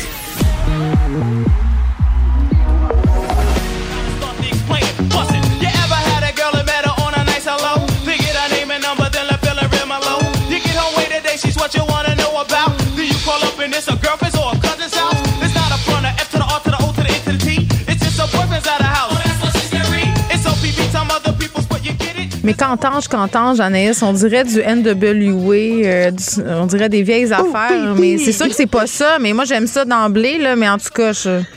Je te ramène des années 90, Geneviève. Au pipi, j'ai tellement chanté, dansé là-dessus comme jamais. Je sais où chez aussi Achille en régie. Est-ce que tu es une tripeuse du rap des années euh, 90 hip-hop? Ben oui, et même du, du rap avant ça, je veux dire les précurseurs et tout ça là, j'ai j'avais des amis euh, qui m'ont évangélisé à ce sujet. Moi, j'étais plus euh, punk rock, mais j'ai été contrainte d'écouter euh, du rap. Tu t'es euh, conformé. C'est quoi? C'est chez Cruella qu'il y avait la conformité et la mort de l'âme? Je me souviens un chandail que j'ai porté fort longtemps. Mais bon, ce n'est pas ça. le- OK. Tu connais Cruella? Tu te rappelles de cette boutique sur Mont-Royal? Pour situer les gens, il y avait plusieurs cercueils dans le magasin. Ah oui, je pensais que tu me parlais de Cruella dans les 101 Dalmatiens, je comprenais non, c'était rien. un magasin, justement, de vêtements très gothiques. Ah, moi, c'était Planète Mais- Rock euh, sur la rue euh, Racine à Chicoutimi, là où Ah, on allait chercher notre stock, euh, ouais, un peu emo, punk, toutes sortes d'affaires. là. Hey, moi, j'aime ça quand dans la même phrase, il y a emo et dirty dancing. C'est là que tu vois que le temps passe. oui. Bon. les choses évoluent. Là, je t'ai fait jouer de la musique des années 90 parce que on a euh, des détails, en fait, sur le tout nouveau Dirty Dancing qui devrait voir le jour euh, en 2024 si tout va bien. Donc, euh, on laisse pas bébé dans son coin. Mais qu'est-ce qui se passe? Non, mais attends, là, excuse-moi, là, je veux dire, le nouveau Top Gun, le nouveau Dirty Dancing, on n'est plus capable de faire des films nouveaux? On hashtag On nostalgie? On est capable. En même temps, on ressort la chaîne Nostalgie. On s'en est jasé à maintes reprises, Ouais. toi et moi. Là, de, on, presse le citron à fond le caisson. Je dirais que Top Gun, j'ai très hâte de voir Ça a ce l'air, film-là c'est bien bon. Il paraît que c'est bien bon. Puis moi, j'ai bien de la difficulté. Comme là, tu vois, c'est pour ça que je t'en parle aujourd'hui, parce que Dirty Dancing, euh, il y a eu, bon, évidemment, celui que tout le monde connaît en 1987. Il y a eu par la suite Dirty Dancing à Vanna Night, qui à la base était comme un hein? préquel. Donc, avant moins, l'histoire. c'était moins réussi. C'était un peu moins réussi, effectivement. Puis là, on nous ramène un autre Dirty Dancing avec quand même Jennifer Grey qui est rendue à 62 ans, qui va jouer dans ce film-là. Et on va suivre l'histoire de sa fille, en fait. Donc, on va voir vraiment l'évolution Ah ouais, de la fille à la femme. Comme disait Britney Spears, I'm not a girl, not yet a woman. Tu comprends? Donc, c'est ça Ouais. qu'on va vivre. Mmh, dans on ce dirait que j'ai, pas beaucoup le goût. Faisais-tu la chorégraphie, toi? Euh, Avais-tu apprise la chorégraphie dans Dirty Dancing? Puis tu faisais ça avec tes petites amies à l'école? Nous, nous, non, je l'ai jamais ça. apprise celle-là, mais visiblement, toi, oui. hein. Ah oui, oui, oui. Nous, euh, j'ai vécu des moments forts sur euh, ma chorégraphie ratée de Dirty Dancing et je te dis pas si je faisais euh, Patrick Swayze au bébé. Parfois, je faisais. Au bébé. Des fois, je faisais les deux. T'es tellement polyvalente. Exactement. C'est ça que j'aime. Et là, dans ce film-là, dans la nouvelle édition, euh, tout ce qu'on nous a dit, parce que les détails vraiment, là, ça arrive au compte-goutte, Ouais. c'est que ça va se, on va mettre de l'avant le hip-hop des années 90. Donc là, c'est pour ça que j'ai commencé avec OPP. Et en lisant ça, là, je me disais, OK, d'un bord, Top Gun, ça marche au bout. Tout le monde dit que c'est incroyable. Donc, c'est possible de revenir après 35, 36 ans d'un, tu sais, après de faire une suite et que ce soit extraordinaire. Mais là, en même temps, on dirait que Dirty Dancing, le premier, j'ai adoré. Là, le deuxième, on est à Cuba un peu moins. Là, on s'en va dans les années 90 à New York. Ce sera peut-être incroyable comme film de danse parce qu'il y en a eu, honnêtement, qui était très bon. Euh, J'ai hâte de voir. Ça a piqué ma curiosité. Mais tu sais, en lisant ça, je me dis pas c'est un succès assuré. Toi? Bon, moi, en lisant ça, je me dis, on manque d'imagination. Mais, mais qui suis-je? Qui suis-je? Parce que je comprends qu'en ce moment, on, vit une crise, donc il n'y a rien de mieux pour se rassurer que de revisiter nos classiques. Puis ça, c'est vrai, puis ça fonctionne, puis ça marche. Puis on regarde vers l'avenir, puis on a l'impression qu'il n'y a pas grand-chose. Fait que quand tu réécoutes ces films-là de ton enfance, c'est comme si tu te sens bien. Moi ça, moi, ça me fait ça. Genre, je regarde Le silence des agneaux, je me sens bien. Je regarde Jeune femme cherche colocataire, je me sens bien. Tous des films où il se passe des belles affaires. ah, mais tu sais ce qui s'en vient? Fait que moi, les fêtes surprises, justement, parlant des fêtes surprises, on dit que Patrick Swayze fera partie Hein? du film. C'est quoi, il va être Euh, en. bon, Comment ça s'appelle la technologie? non, là? non, là, Deepfake? pas, pas, pas les pictogrammes où on s'était parlé, là, comme la tournée de ABBA, là, le Ouais. nom non, m'échappe. je suis contre. Les hologrammes puis le deepfake, c'est non. Hologramme, exactement. Non, il sera pas là nécessairement en hologramme, mais on va faire, il va faire partie de l'histoire. Un Ah, peu, je ok. pense, comme une Samantha. Samantha en Sex and the, tout nous ramène à Sex and the City, soit dit en passant. Je là, on va ça, avoir un Patrick Swayze, mais il va faire partie de l'histoire, donc on fait pas euh, comme si euh, il a jamais existé, J'ai hâte, j'ai hâte, j'ai hâte, j'ai hâte, j'ai hâte. 2024. Oh mon Dieu, je ne peux, je m'en peux plus d'attendre. Je vais regarder des photos des Larry Duff en attendant pour soutenir cette attente-là insoutenable. Hilary Duff qui a Ouais. posé. Les photos sont très belles, soit Bon, dit en passant. Des fo- Ouais. Ben, Je monte mon corps après trois enfants. Ben oui. Tu sais, je veux dire, OK. Ben oui. T'as un beau corps euh, parfait, là. Je comprends que t'es posé sous tes meilleurs angles, puis t'es huilé à grandeur du corps, puis que c'est beau, là. Mais tu sais, je veux dire, c'est vraiment chien pour le monde qui sont moins privilégiés que C'est toi. très chien, effectivement. Mais fait belle, là. beau. C'est Oui, super. mais la seule chose, moi, Geneviève, que j'ai quand même aimé dans cet article-là, c'est qu'elle dit justement, j'ai, mon corps a été maquillé, Mm. euh, j'ai, on m'a mis à la meilleure lumière depuis que j'ai accouché pour retourner travailler. J'ai eu un entraîneur quatre jours semaine à Je suis juste jalouse. Je suis jalouse parce que moi, je vais Mais être sur la moins, couverture du le 7 dit, tu jours huilé. OK? C'est ça que je voudrais. Parce que j'ai eu trois enfants, moi aussi. Comme t'aider. Hilary Duff, je serais game. Huilé sur le 7 jours, je vais. Appelez-moi. J'attends votre appel. Les ravages de la grossesse.